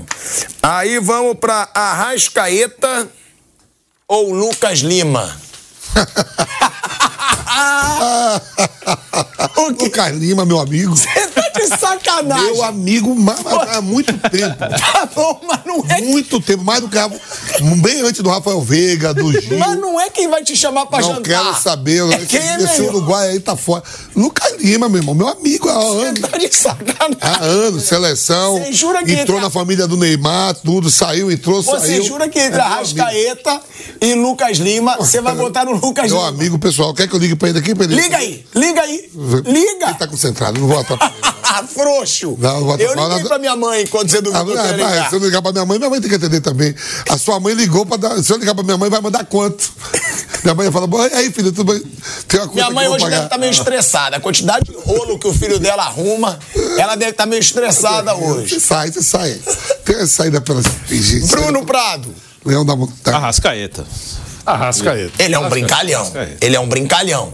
Se você ligar pra mãe do Lucas Lima hoje, ela vai falar Rascaeta. Duvido. Vai falar. É mãe, filho. Ah, e o veneno chegou aí, tem mais hoje. ó. É, já já. Vamos lá. Tá de maluco aqui. Aí, aí a gente tem Luiz Araújo ou Maxi Silveira. tá de sacanagem, é Luiz Araújo. A Silveira de Massaquete, ninguém sabe quem é, nem sei quem é esse cara aí. Que isso, cara? Que é esse Que cara isso? Respeito, pô. Mas ninguém sabe mesmo, não, quem é. É uruguaio. Uruguai aí. Bota ele pra disputar com a Rascaeta. Você tá louco? Tá bom, Luiz então- Araújo. Bruno. Não, e- Araújo. E te falo mais, o Luiz Araújo jogando bem hoje, que ele joga bem. O Tite não tira mais ele, não, viu? O Tite gosta desse cara com a perna invertida do lado contrário. Luiz Araújo. Luiz Araújo. Luiz Araújo. Luiz Araújo. Aí a gente tem depois Júlio Furk Rapaz, meu Deus. Contra Bruno Henrique. Que, louco, que, que beleza falar o Milton Leite. Que beleza. Quer... Vai, Bruno Henrique, né? Unanimidade. Agora é. Ué, Marcos o Marcos Leonardo Leonardo tá tá suspenso. Não, ia dar Marco Leonardo aí com quem você botasse. Ele tá melhor que o Gabigol e que o Pedro. É, que ele tá melhor que o Gabigol e que o Ele é Pedro. brasileiro, brasileiro, né? Tá bom, pronto. Eu sou Soteudo. Entre Soteudo e Pedro hoje, Soteudo. Você. Soteudo, o Anão tá jogando demais. É, lógico. O Anão tá acabando com tudo na seleção da Venezuela e no Santos. Soteudo, Soteudo. Soteudo. A- além de tudo, é, é, ele é, sofre penalidades. Tem isso. Então, Soteudo. Soteudo. Aí, pra finalizar, pra gente ir pro break. Marcelo ou Tite? Porra, tá de sacanagem. Marcelo Fernandes, meu amigo. Não, você tá de brincadeira. Meu amigo, anda eu, ele, Sérgio Chulapa e Gilberto Costa. Você tá. Você já, já tomou gelo com ele? Gente boa. Bacana, Fica na Show, boa. show boa, show bom. Por que, que você não vira, então, empresário? Porque você é amigo de todo mundo. Ah, se eu for. Hein? Arruma uma ponta aí do agro aí que a gente vai. É Tá sério. assim com os caras do agro, arruma aí que a gente vai. Que loucura, cara. Loucura, que loucura. Tá, Você tá botou no passando aí. Marcelo no lugar do Isso Tite. não é loucura, não. Loucura é o que tá lá. Loucura é o que tá onde? Você é amigo do pai do Zezé, né? Loucura tá onde? Esse homem gosta de computador, né, professor? Ele que gosta. cara responsável. Bruno Prado. Tite. Professor Tite. Cara, ele é um brincalhão. Você ele botou no nunca Lucas tomou Lima um gelo com a e professora- botou no Marcelo Sabe por que Fernandes. você tá em Santos? Você vai pra Santos surfar? Vou. Sabe por que você tá ali na aula de Santos? Eu, Marcelo Fernandes, Ele é Serginho Chulapa e Gilberto Costa. Grande conversa. Porra, a gente fica a tarde toda e vem peixe. Como é que eu vou votar no Tite? Eu nunca tomei chimarrão com o Tite. Bom, quanto deu? 9 a 3. Você quer que nós- 9 a 3. Isso porque teve um empate. Aí calcula um do empate, que é o João Paulo. Então foi o Soteudo, Soteudo. E o quem João, o, o, o- João Paulo, e quem foi o outro que foi um empate? Ou não, não teve empate? Com, com o Thiago Ah, não, Tomás Rincon. É. Tomás Rincon, que ganhou. É isso. Que o Flamengo é muito favorito hoje, né? Sim, o Flamengo é. O Flamengo não faz um, um- um grande ano, tem que ver como que vai render. O mais, a diferença de um time pro outro é bem grande. O Santos, eh, no jogo contra o Corinthians, ele, ele foi bem pior que o Corinthians. É, Primeiro tempo, né? Sim, o primeiro Primeiro tempo tempo, foi horrível. Foi, o João Paulo pegou muito. É, o, e o, olha que o Corinthians joga mal quase todos os jogos.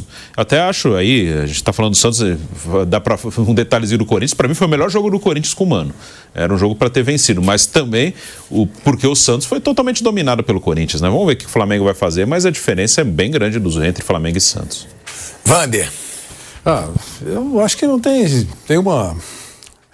A, a zebraça. Se o, se, o, se o Flamengo não ganhar do Santos, é uma, grande- é uma enorme zebra.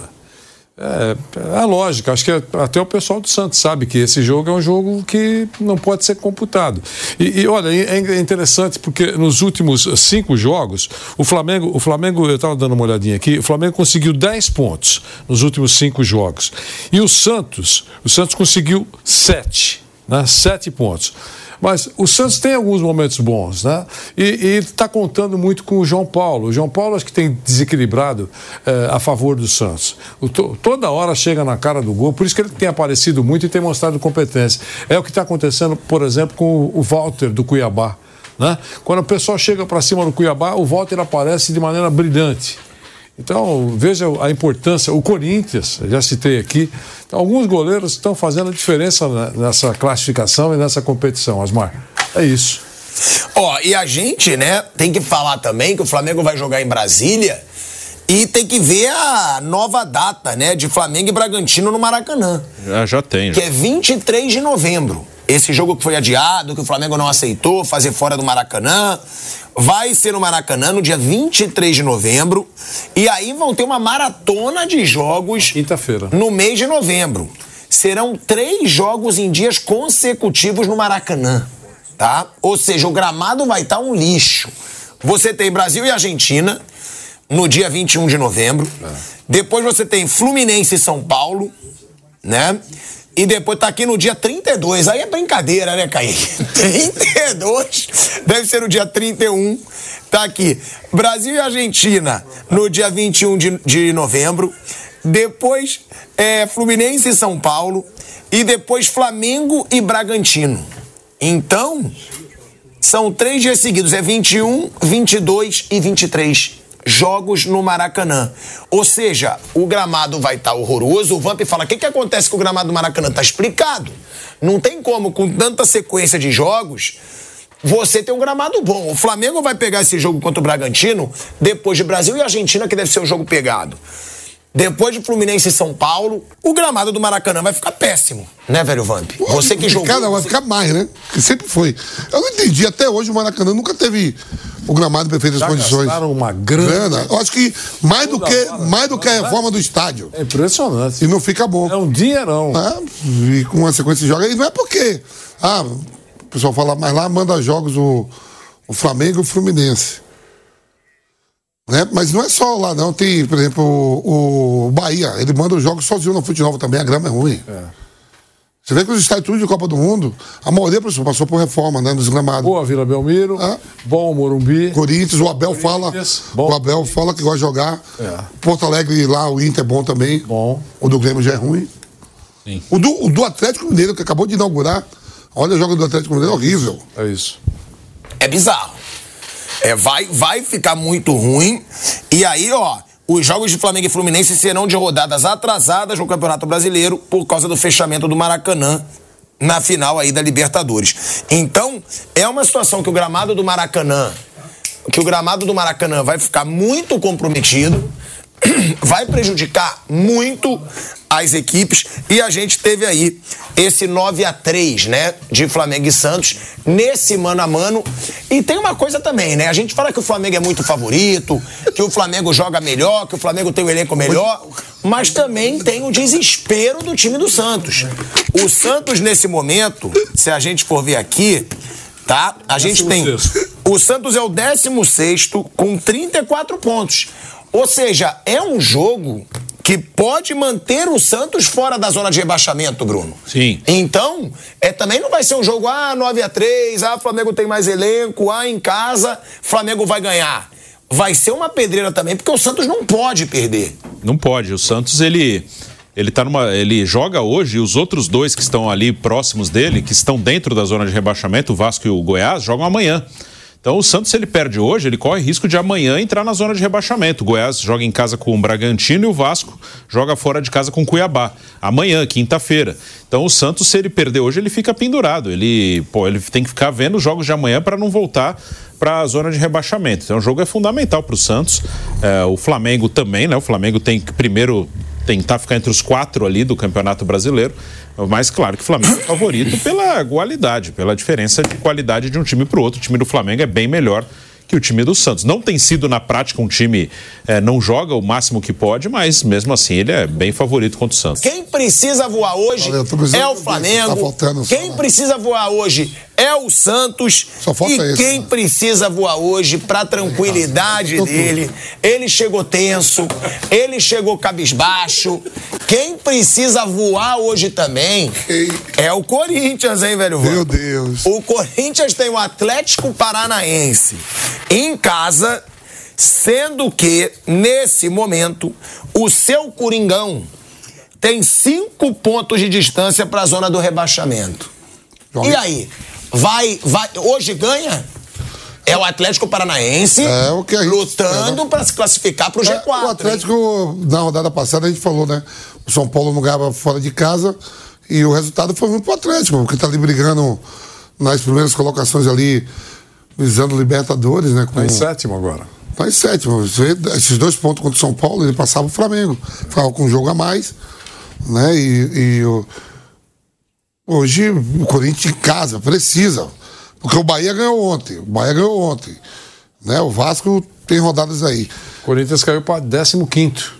Tá tudo muito perto ali, né, pessoal? Uma vitória, uma derrota em qualquer um fica a difer- diferença de dois pontos. Então, quer dizer, o Corinthians jogou em casa contra o Santos, que estava ali também. O Santos saiu para jogar duas fora de casa, vai pegar o Flamengo.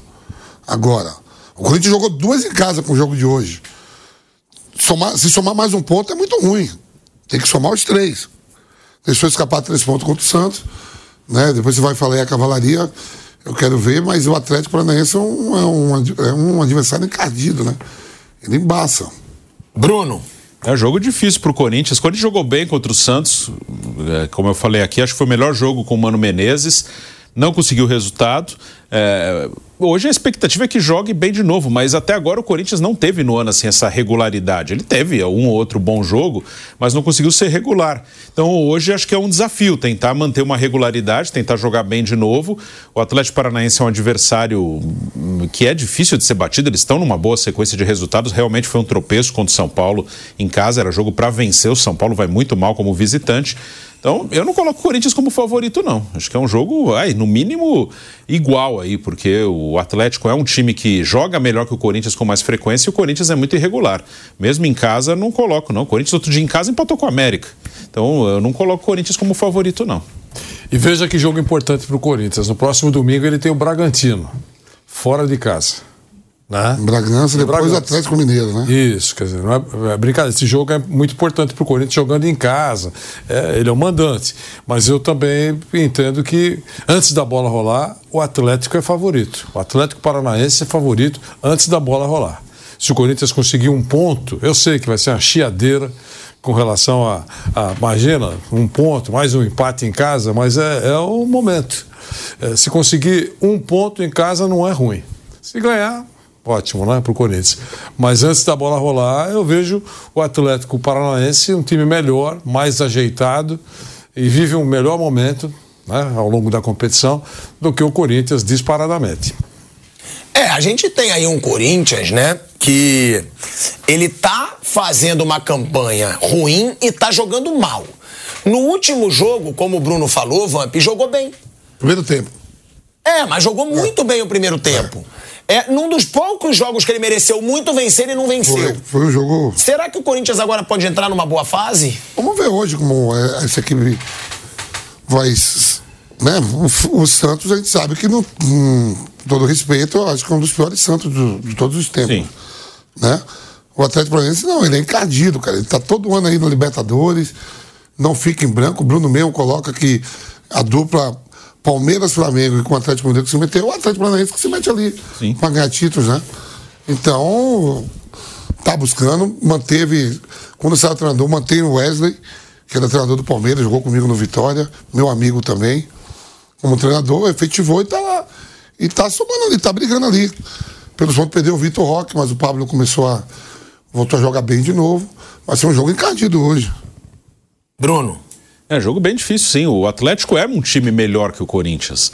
Aí tem que ver como que o Corinthians vai atuar. Se ele conseguir jogar como jogou contra o Santos, não é que foi uma partida espetacular. Assim, quando eu falo que jogou bem, assim, é dentro do que o Corinthians vinha apresentando, né? Uma proporção. Não vou esperar que o Corinthians jogue ah, um futebol espetacular de um jogo para o outro. Assim, eu digo jogar bem dentro do que o Corinthians fazia nas outras partidas. Comparando com as outras partidas, foi bem contra o Santos.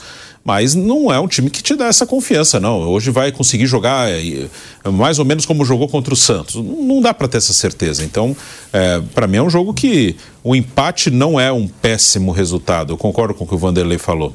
Pelo que é o Corinthians hoje, claro que é importante ganhar em casa, mas é, se empatar não é tão ruim. Aí você tem que ver o que vai fazer o Vasco, o que vai fazer o Goiás, o que vai fazer o Santos. O Santos, na teoria, é um jogo em que ele dificilmente vence. Ah. O Goiás tem um jogo difícil com o Bragantino. O Vasco também com o Cuiabá não dá para garantir uma vitória. Então, o empate não é uma tragédia, a não ser que a rodada seja muito desfavorável. E o normal é que ela não seja tão desfavorável para o Corinthians. A vitória do Bahia ontem era esperado. Contra o Fluminense reserva. Bahia ganhou. Mas os outros três que estão atrás, eles têm os jogos difíceis. O próprio Cruzeiro, que está ali junto com o Corinthians, praticamente também joga no Morumbi com o São Paulo. Também é não é o normal que o Cruzeiro vença. É, a gente tem esse jogo e é um jogo que a gente pensa: será que vai jogar bem o Corinthians, Vander? É. Esse é o negócio. Porque o Corinthians jogou bem contra o Santos. Eu acho que jogou bem. Jogou. E há muito tempo que a gente não viu um Corinthians jogar bem. Agora é outro jogo em casa. De novo, teve a polêmica da arbitragem. Só que também tem um time, que é o Atlético Paranaense, que está ali na sétima posição, 49 pontos. A um ponto do Grêmio, que está na quarta posição. A um ponto. É isso aí. Então, ele tá brigando para entrar na zona de classificação para Libertadores e não vai jogar, provavelmente não vai jogar para empatar, um vai jogar para Sim. e um ponto também do Flamengo. É isso. Mas eu digo do, do Grêmio porque é o quarto, é, é, é o G4. É, entendi. É um jogo dificílimo, mas dá para esperar que o Corinthians vai jogar bem? Bom, o Corinthians sumiu no segundo tempo, no último jogo, eu acho. Foi bem no primeiro tempo, no segundo sumiu. Uh, e, e, e, não foi legal. Acho que foi um resultado uh, ruim para o Corinthians. Dentro de casa, aquela penalidade tão discutida, né, continua sendo discutida até hoje, né, há, opiniões favoráveis e contrárias, enfim, mas de qualquer maneira não foi um bom resultado. O Corinthians foi bem, o Vampeta lembrou, é verdade, no primeiro tempo e, e sumiu no segundo tempo. Acho que o, o, Santos voltou melhor. O Bruno fez esse jogo, né, Bruno? Sim. E foi isso, né? O, o Santos voltou melhor no segundo É, equilibrou, tempo. né? Primeiro tempo o Corinthians é, bem superior, muito superior. uma equilibrada. É, não fez nada do Santos, mas depois ele desapareceu, eu achei, é, no segundo tempo. Então, esperar muita coisa do Corinthians é, é, é, é, torcida, na verdade. A torcida espera que isso aconteça. Se vai acontecer, nós vamos acompanhar isso. O jogo começa mais cedo, né? Começa às 19 horas, aqui pela Jovem Pan. Agora, a gente falou do Corinthians e o Corinthians já está a cinco pontos. Tem o Santos que vai jogar contra o Flamengo que está a um ponto. São esses grandões ali que estão brigando para sair da zona do rebaixamento. Agora, o Corinthians sempre foi conhecido pela sua força dentro de casa. Só que a equipe só venceu um dos seus últimos oito jogos, velho Vamp, dentro de casa. Um sendo sete dessas partidas pelo brasileiro e uma pela Sul-Americana. Então, cadê aquele poder do time do Des, Corinthians desses em casa? Sete foi, essa vitória foi contra quem? O Vasco ou não? É, não sei se o Vasco entra nessa conta, ah. aí, mas ganhou do Vasco, sim. Foi contra o Botafogo. Botafogo ah, o Botafogo é do Gil. A única gol do meu amigo Gil. Sim. Foi gol do meu amigo Gil. 1 a 0 e aí? O Botafogo teve um não, já... no início, que foi o Marçal. O, o, nos últimos anos que vinha fazendo a diferença era jogar em casa. O professor não gosta disso, torcida, tudo. Ah. Mas com o Silvio e com o Vitor Pereira, conseguiu dentro do Campeonato Nacional, conseguir as cinco primeiras colocações e no Libertadores jogando só com jogos em casa. Sim. Fora de casa sempre. É. E sempre com um grande público. Então é aquele negócio. É igual o Botafogo. O Botafogo há muito, há muito tempo que não está ganhando né, dentro da, da, casa dele, porque o time não tem sido competente no jogo. Né? É, é, claro, a torcida do Corinthians é mais inflamada e prestigia o tempo todo, nos bons e nos maus momentos, mas o time tem que ajudar. O, o, hoje, de novo, vai ter um grande público, óbvio, vai ter um grande público na arena, e o time tem que ser eficiente. O jogador, o torcedor vai fazer certinha a parte dele. Fora disso, é o time que tem que resolver dentro de campo. Bruno. É, o, esse fator casa é, tem, foi, é um diferencial é, que o Corinthians sempre teve e esse ano a campanha, a diferença, né? O Vampeta lembrou os últimos dois anos, é que o Corinthians era um visitante ruim, mas ganhava quase todas em casa e conseguiu ficar na parte de cima. O Corinthians, ano passado, ele ficou entre os quatro primeiros em todas as rodadas, com exceção de uma que ele ficou em quinto. Então o Corinthians fez um campeonato muito.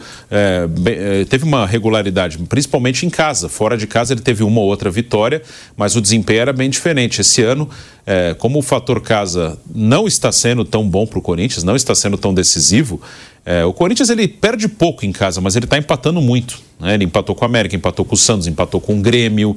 Isso só para lembrar os jogos mais recentes, com o Flamengo também. É, o, o, Corinthians ele, ele não perde em Itaquera, ou perde pouco em Itaquera, mas empata demais. E como ele não ganha fora, ou, ou ganha pouco fora, conseguiu uma vitória contra o Cuiabá, que foi importante aí para tirar o time do sufoco, é, essa é essa campanha, campanha de briga contra rebaixamento. Itaquera tem que voltar a ser uma diferença para o Corinthians, que esse ano não foi. Esse ano Itaquera não tem sido um estádio temido. Até nas outras competições, pega Libertadores. Na Copa do Brasil foi. Na Copa do Brasil foi legal. Ah. Mas na Libertadores ele perdeu para o Argentino Júnior lá, perdeu para o Del Valle lá. É, na, no Paulista mesmo foi eliminado lá pelo Ituano. Então, Itaquera esse ano não tem sido um fator importante para o Corinthians, como normalmente é. É, o Itaquera faz a diferença. Eu sempre discordei isso do Vanderlei. Só que dessa vez o Corinthians realmente não está fazendo a diferença em Itaquera. O Corinthians, o time. Entendeu? Sim. Eu, eu tiro, eu, eu, eu, não ligo uma coisa na outra, eu acho que é o conjunto da obra. Uma parte desse conjunto da obra tem funcionado, que é a torcida. Tem prestigiado, empurrado, cantado, entusiasmada, é, vai melhorar, sempre confiando que no jogo seguinte a coisa vai encaixar. É, a torcida tem feito sempre com muita competência a parte dela. O time é que não prospera. Raramente agrada. Está lotado de novo hoje lá. Mas, de novo. E é, é assim a torcida do Corinthians. A decepção tem sido o time do Corinthians. E, e, e treinador, a gente já sabe, mudaram vários. Né? Melhoraram um pouquinho, diminui, a, a, a, eficiência, eh, melhoram no jogo seguinte. É, é, inconfiável você acreditar que o Corinthians, de uma rodada para outra, vai mostrar alguma coisa entusiasmante. O importante é se afastar da zona do rebaixamento. Então, vamos aguardar o que vai acontecer nesse jogo de hoje. Bom, tem aí uma situação, né, que o Renato Augusto falou. Ele deu uma declaração que ele fala o seguinte: teve, tem a situação da renovação do Renato Augusto. Se o Corinthians vai ou não renovar. Aí o Renato Augusto, ele dá a seguinte declaração: Já falei várias vezes que gostaria de continuar para poder iniciar esse projeto provavelmente com jogadores mais jovens, mas não sou eu que decido. Vou esperar até um certo momento. Claro que sou profissional. E chega um momento em que vou ter que ouvir outras situações também. Não conversamos ainda. Se tiver que conversar, a gente vai conversar. Por ser um ano diferente de eleição, a gente tem que ter uma certa paciência. Hoje minha cabeça está mais em sair dessa situação. Primeiro isso, depois vamos conversar.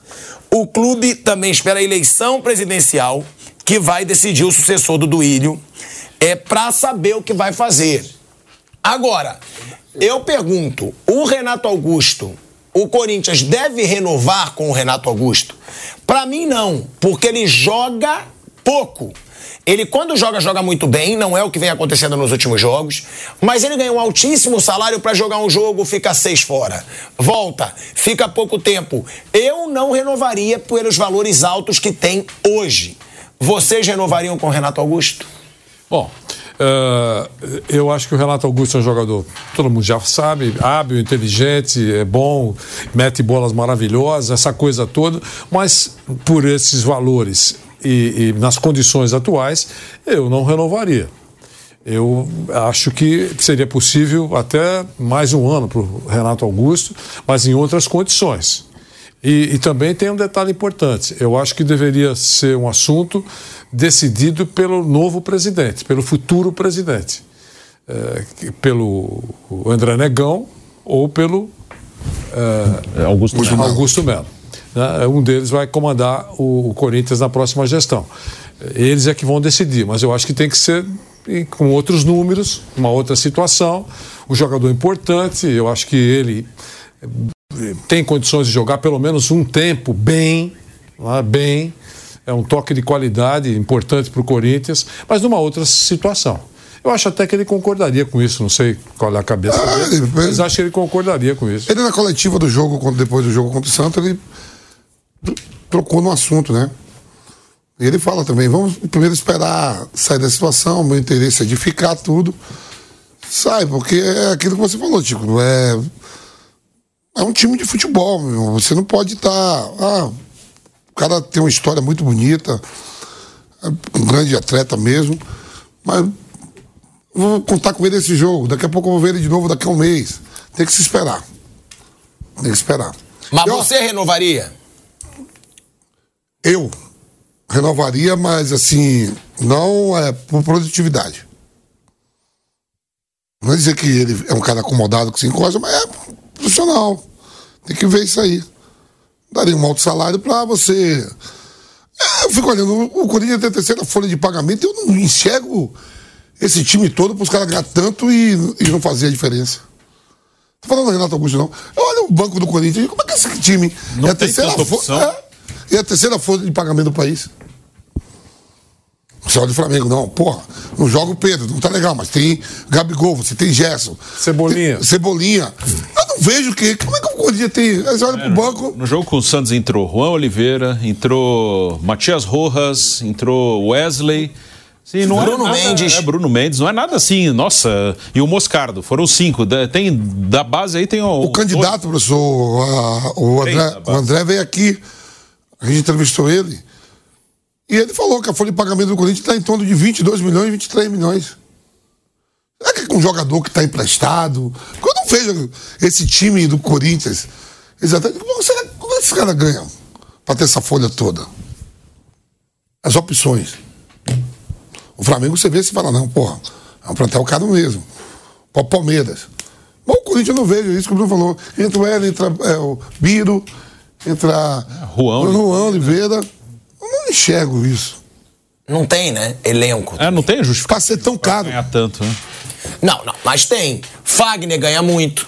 Cássio ganha Tudo muito. Bem, você vai pegar ali 12 é, caras. Gil ganha muito, Maicon ganha muito, Fausto Vera ganha muito, Veríssimo ganha muito, Renato Augusto ganha muito, Juliano Tudo ganha bem. muito, Tudo... Yuri Alberto ganha muito. Claro que tem explicação. Matias Rojas ganha muito. Cássio. Cássio Pô, Você vai pegar 12 caras aí. É, mas eu te falei então, 11 já. Então, então esse, algum desses caras aí deve estar ganhando em torno de um milhão e meio, dois milhões, que você vai você pegar. Um milhão ganha. Vamos supor, um milhão. Claro que ganha. Do, 12 caras desse aí, 12, dá 12 milhões. Os demais, como é que chega pra, pra dar mais 10 milhões? É isso que eu tô falando. Você pode pegar 12 caras ali, um milhão, esses aí que você falou. 12 milhões. Os demais não tem como virar 10 milhões. Cadê?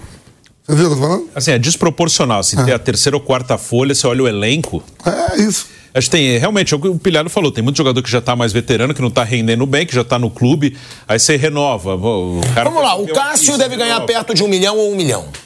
É. Renato Augusto deve ganhar mais de um milhão. Isso. Maicon, veio do Shakhtar Donetsk. Maicon Gil. Deve ganhar quase isso. Fausto Vera deve ganhar uns 500 mil, mas deve ganhar, porque foi contratado agora e estava sendo desejado por outros clubes. Gil, Fagner, o próprio Fábio Santos, Yuri Alberto, são salários muito altos, cara. Sim, salário, vamos supor que a gente pegue. O Yuri Alberto deve ganhar mais de um milhão. Vamos supor que o Yuri Alberto ganhou um milhão e meio. Vamos supor que seja um milhão e meio. Aí você pega os outros 11 que ganham um milhão cada um. Um exemplo. Cada um ganha um milhão. Dá 12 milhões e meio. É isso que eu tô falando. Não tem como você pegar os demais que tá e fazer um rateio para dar 7 milhões, 10 milhões, mano. É, porque são muitos garotos. São muitos garotos. Como é que... É, e o Renato Augusto tem algumas coisas que você tem que analisar. É, eu, eu vi outro dia uma estatística, ele jogou é, sete jogos no ano, os 90 minutos. E ok, e outros jogos que ele não jogou os 90, ele colaborou e ajudou. Ele tem muito problema físico, ele ajuda em vários momentos. Seria ótimo mantê-lo.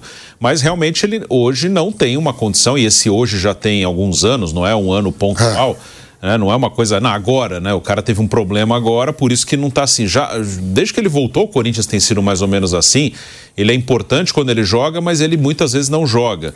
Então, é, é, eu, eu tentaria fazer uma negociação com ele diferente, que seria legal mantê-lo. Assim, ele, ele ainda consegue ajudar o Corinthians, mas não dá para contar assim com ele sempre e não dá para o time depender dele também. É, isso aconteceu, é, aconteceu muitas vezes isso aí que a gente comentando aqui, ah, o Corinthians quando o Renato joga é muito melhor do que quando não joga. Não dá para ter essa dependência. O Corinthians tem que ter outras opções, porque muitas vezes ele não vai jogar. Então não tem, não dá para você não. Vamos esperar o Renato jogar que esse dia o nosso time vai jogar bem. Não dá. Se você ficar, for contar com isso, você está morto, que ele muitas vezes vai ficar fora. É isso. Eu não renovaria com o Renato Augusto. Você, Bruno. circunstância. Eu tentaria fazer uma proposta para ele com outro formato, assim, não um salário Tá, milionário. mas qual formato? Tem que ver o de formato que ele vai produtividade, aceitar. é, então. Ah, não vai aceitar. Assim, é, é me- você vai ganhar o fixo, vai ser menor e se você jogar mais, você vai ganhar E mais. aí, e aí eu te falo, é aí eu você te falo, e outro, Mas se, se aceitar é, é renovar por muito menos. Sim, e por tempo de contrato. É óbvio. também. Aceitaria. E Assim, você- eu oferecer um ano, assim, nada. Assim, e outro time aqui no aceitar- Brasil, sabendo o histórico do Renato Augusto, você acha que alguém levaria? Não, é difícil, é difícil. Por um salário alto? Salário alto. Não, pelo salário que ele recebe atualmente, eu acho que nenhum clube contrataria. Mas eu, eu acho que ele pode ser útil ainda. Sim. Entendeu? Ele pode inte- integrar o elenco do Corinthians, eu acho. Quer dizer, não, não vai jogar todas, tudo bem, mas a pressão é que ele jogue todas. Na medida que você eh, faz um novo formato de acordo com ele e entende que você não terá ele para jogar todas as partidas o tempo todo. Você pode até ter o cara para jogar 40 minutos cada jogo. Se for o caso, eu estou colocando de uma forma muito sim- simplória, de uma forma simplória, mas ele à disposição no banco, pronto para jogar, eu acho importante para qualquer treinador. Ah. Que pode pre- precisar da, da capacidade dele de meter uma bola bem, de, de dar um passe perfeito, de ter cérebro para segurar um jogo, armar uma partida. Pelo menos eh, num outro formato, com outro salário, enfim. Eh, eu acho que por mais um ano ele seria importante em 2024 para o Corinthians. Mas acho que é o futuro treinador, futuro presidente é que vai ter que decidir. Fazer hoje, de novo, eu acho que. É, mas aí usa essa justificativa e contrato humano com três anos de contrato. Bom, isso nós já. É, não dá pra gente também levar a sério. Isso, É. isso. Porque é mentira. Isso Eles não estão querendo renovar e dizem que é porque vai trocar o presidente. Porque contrataram um mano pra três anos de contrato? Fala assim, se vai ter eleição, tem eleição esse mês. Se a oposição ganhar e por acaso não querer o Mano Menezes, já, já começa com um pepino. Que tem que pagar o Mano Menezes quase 10 milhões para rescindir, que é dois anos de contrato. Isso aí que você falou, não. não ah, vou deixar para tá. Claro, desculpa. Mas pro Mano Menezes deu dois anos. É, Como é que não, pode? três anos. Três anos, né? Três? Meu Mano Deus. Menezes são três anos. Que isso, cara. Aí pro Renato Augusto, não, vamos esperar trocar, vamos esperar as eleições. É uma desculpinha pra pôr É, pra boi dormir. Desculpa, mas eu, eu acho que é uma lambança a menos. É, pronto, já fez uma grande. É, tem que olhar pra- Essa do Mano compensa de todas. É, isso aí. eu- ah, já que fez com, com o Mano Menezes, vamos fazer também com o Renato Augusto? Não, não é porque você errou, eu acho que foi um erro, né? mas eh, não é porque você errou que você vai. Ah, então já que errei uma vez. Não vou começar a errar. É, não, eu estou só analisando o caso Renato Augusto. Com relação ao Mano Menezes, eu não sei qual foi. Esse acordo foi estranho para mim, tá certo? É isso. Ainda falando dessa situação do Renato Augusto, né, Vanderlei? Porque o Corinthians diz pro Renato Augusto só temos que esperar a eleição. Só que aí é lorota, porque contrataram o Mano Menezes com três anos de contrato e não pensaram nas eleições. É, pode ser nesse caminho da lo- lorota que você abordou, mas é uma decisão que, se eu tivesse na situação do Corinthians, hoje, na gestão do Corinthians, eu faria. Olha, dentro de quatro semanas, menos agora, né? já começou o mês, é, dentro de alguns dias, vai assumir ou vai ganhar a eleição um, um novo personagem aqui. Então eu não posso fazer isso.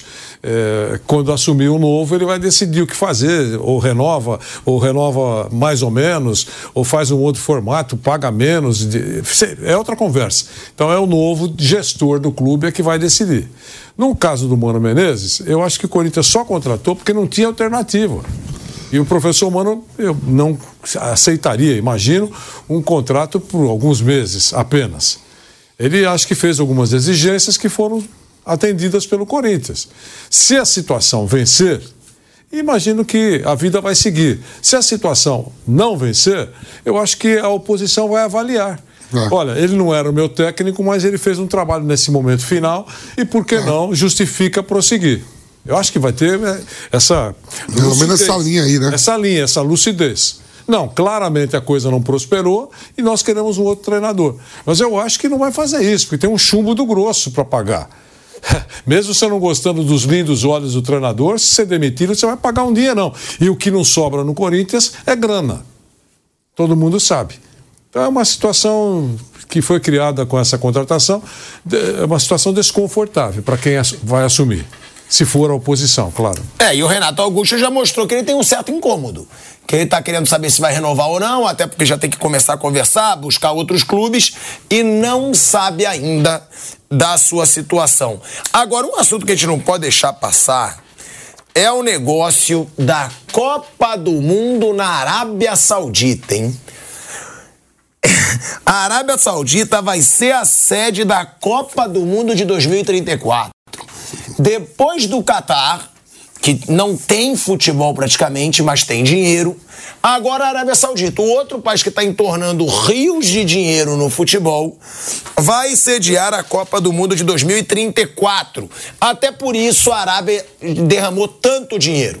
Porque não ia aceitar que o Catar, seu vizinho mais pobre, sediasse uma Copa e ela não.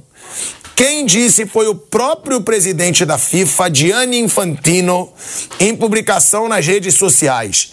O dirigente comemorou as próximas três edições do Mundial, que terão partidas em dez países diferentes, e citou a nação asiática, que é candidata única para receber a competição daqui a 11 anos.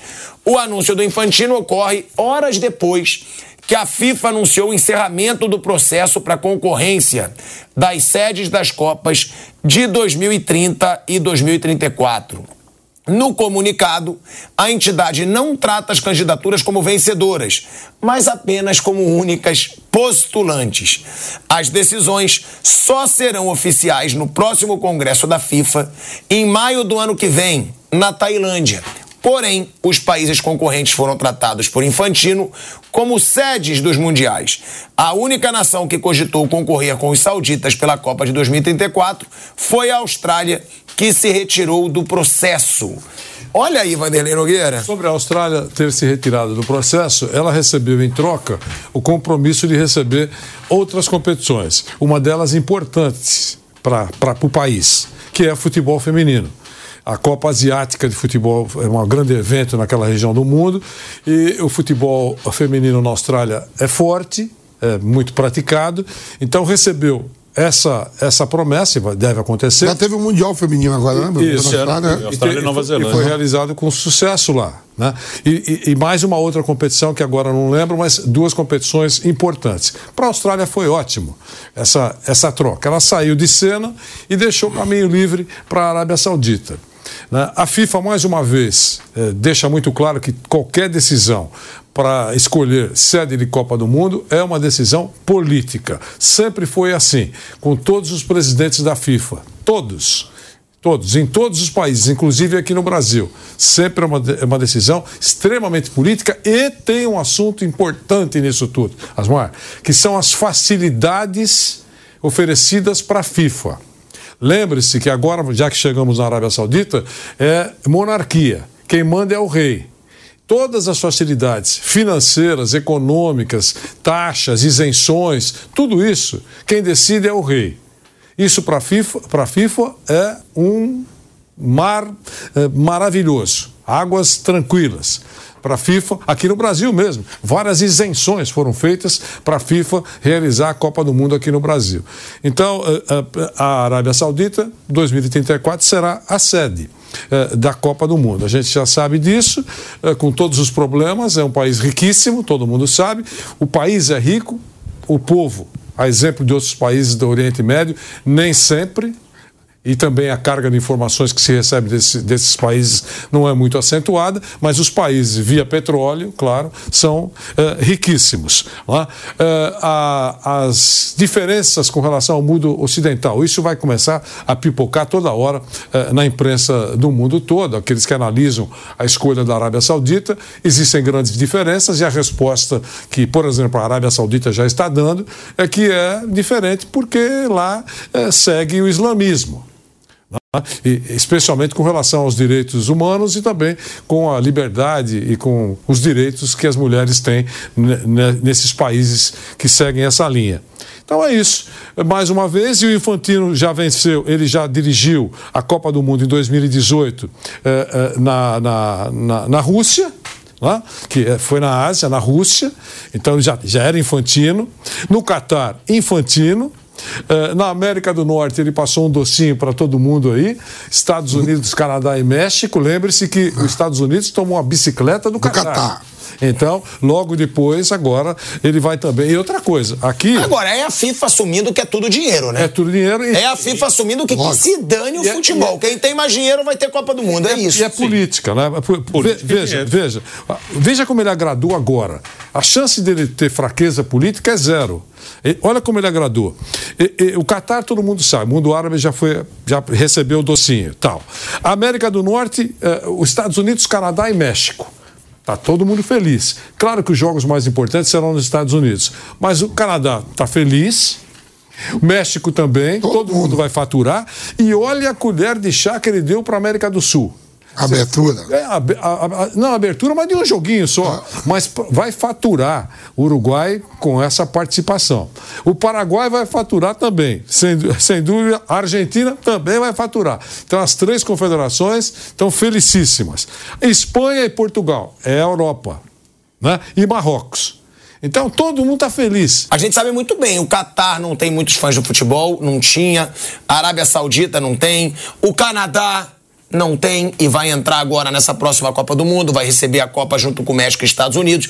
O, próximo, o próprio Estados Unidos não tem tanta.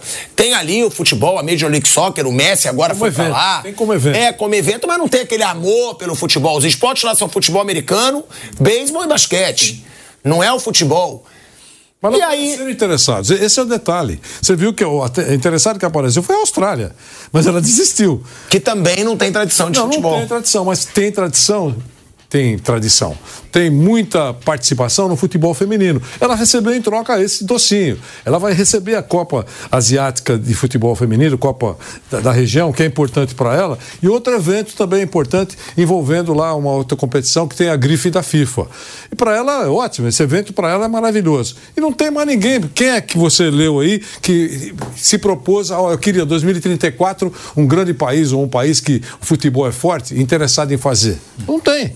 É, é porque realmente, é, e ele, e, e, atenção, não tem e fechamos rapidinho. Já fizemos um negócio. Nossa, sentido, algum país parar para pensar, opa. Não, tá fechado. É na Arábia Saudita, por isso que eu digo, é, veja, é, eu imagino quantas isenções e quantas facilidades para a FIFA ela recebeu. Eu acho que ela não recebeu nenhum não da Arábia Saudita. Né? E é fácil, porque não precisa discutir, vamos mandar para o Senado decidir, vamos convocar a comissão de, de eh, eh, financeira de um país para decidir se permite liberar essa taxa ou não. Não tem nada disso. Quem decide é o rei. Né? O rei falou: está livre, tudo que vocês quiserem a gente vai oferecer. Prato espetacular para a FIFA. E a, e a Copa de 2034 será lá no reino da Arábia Saudita. Sobre isso, assim, é, não, não se é comemorar ou não, é meio que o que eu penso é, é como é, é assim. É, essas escolhas são políticas, é, são tem a parte política, a parte financeira. A Arábia Saudita levou um monte de jogador importante para a liga deles, comprou clube na Premier League, que é o Newcastle, vai receber o Mundial de Clubes o, nesse ano, que é ainda com aquele formato dos campeões continentais apenas.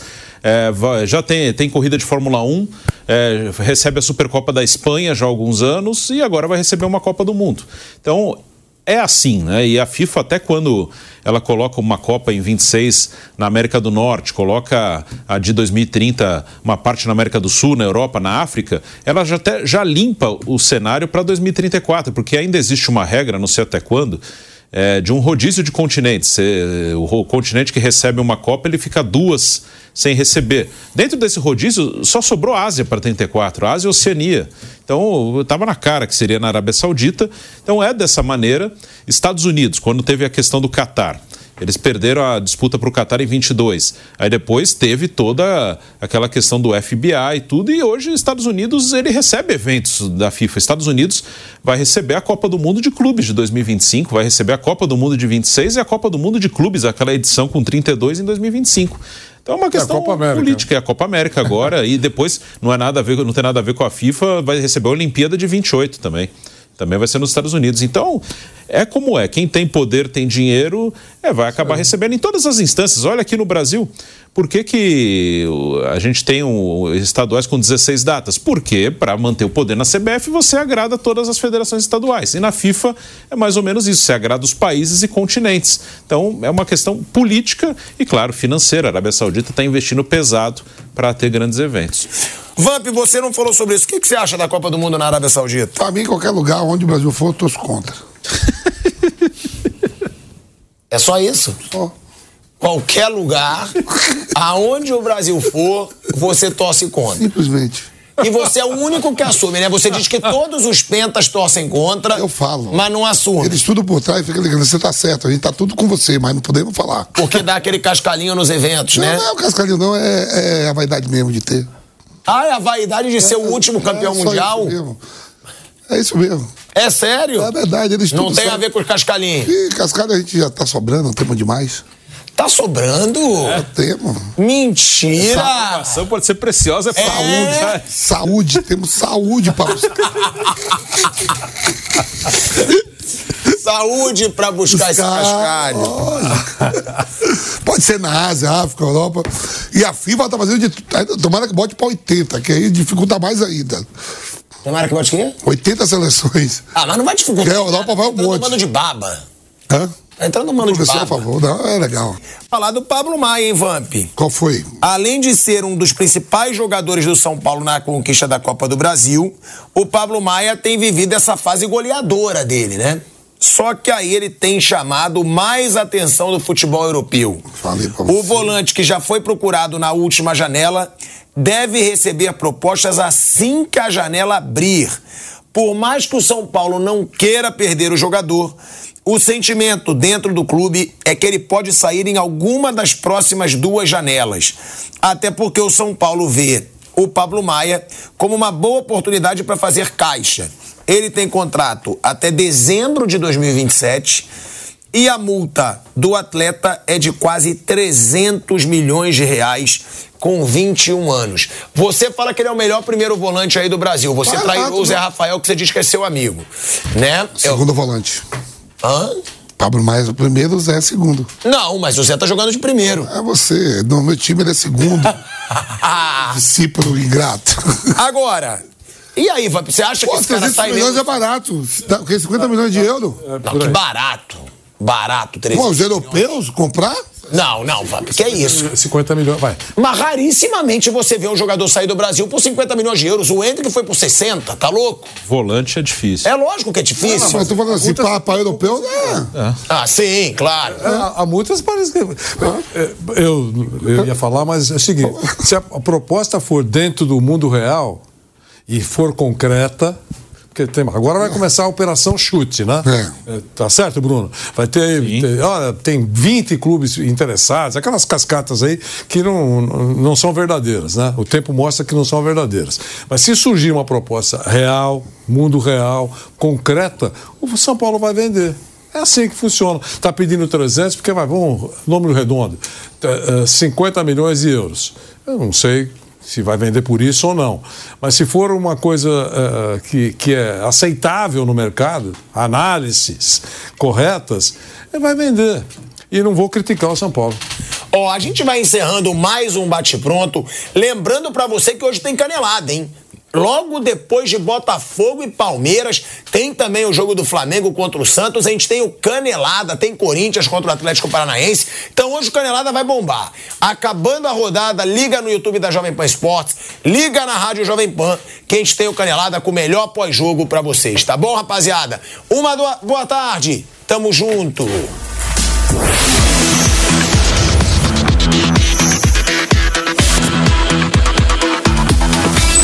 Bate pronto. Realização Jovem Pan News.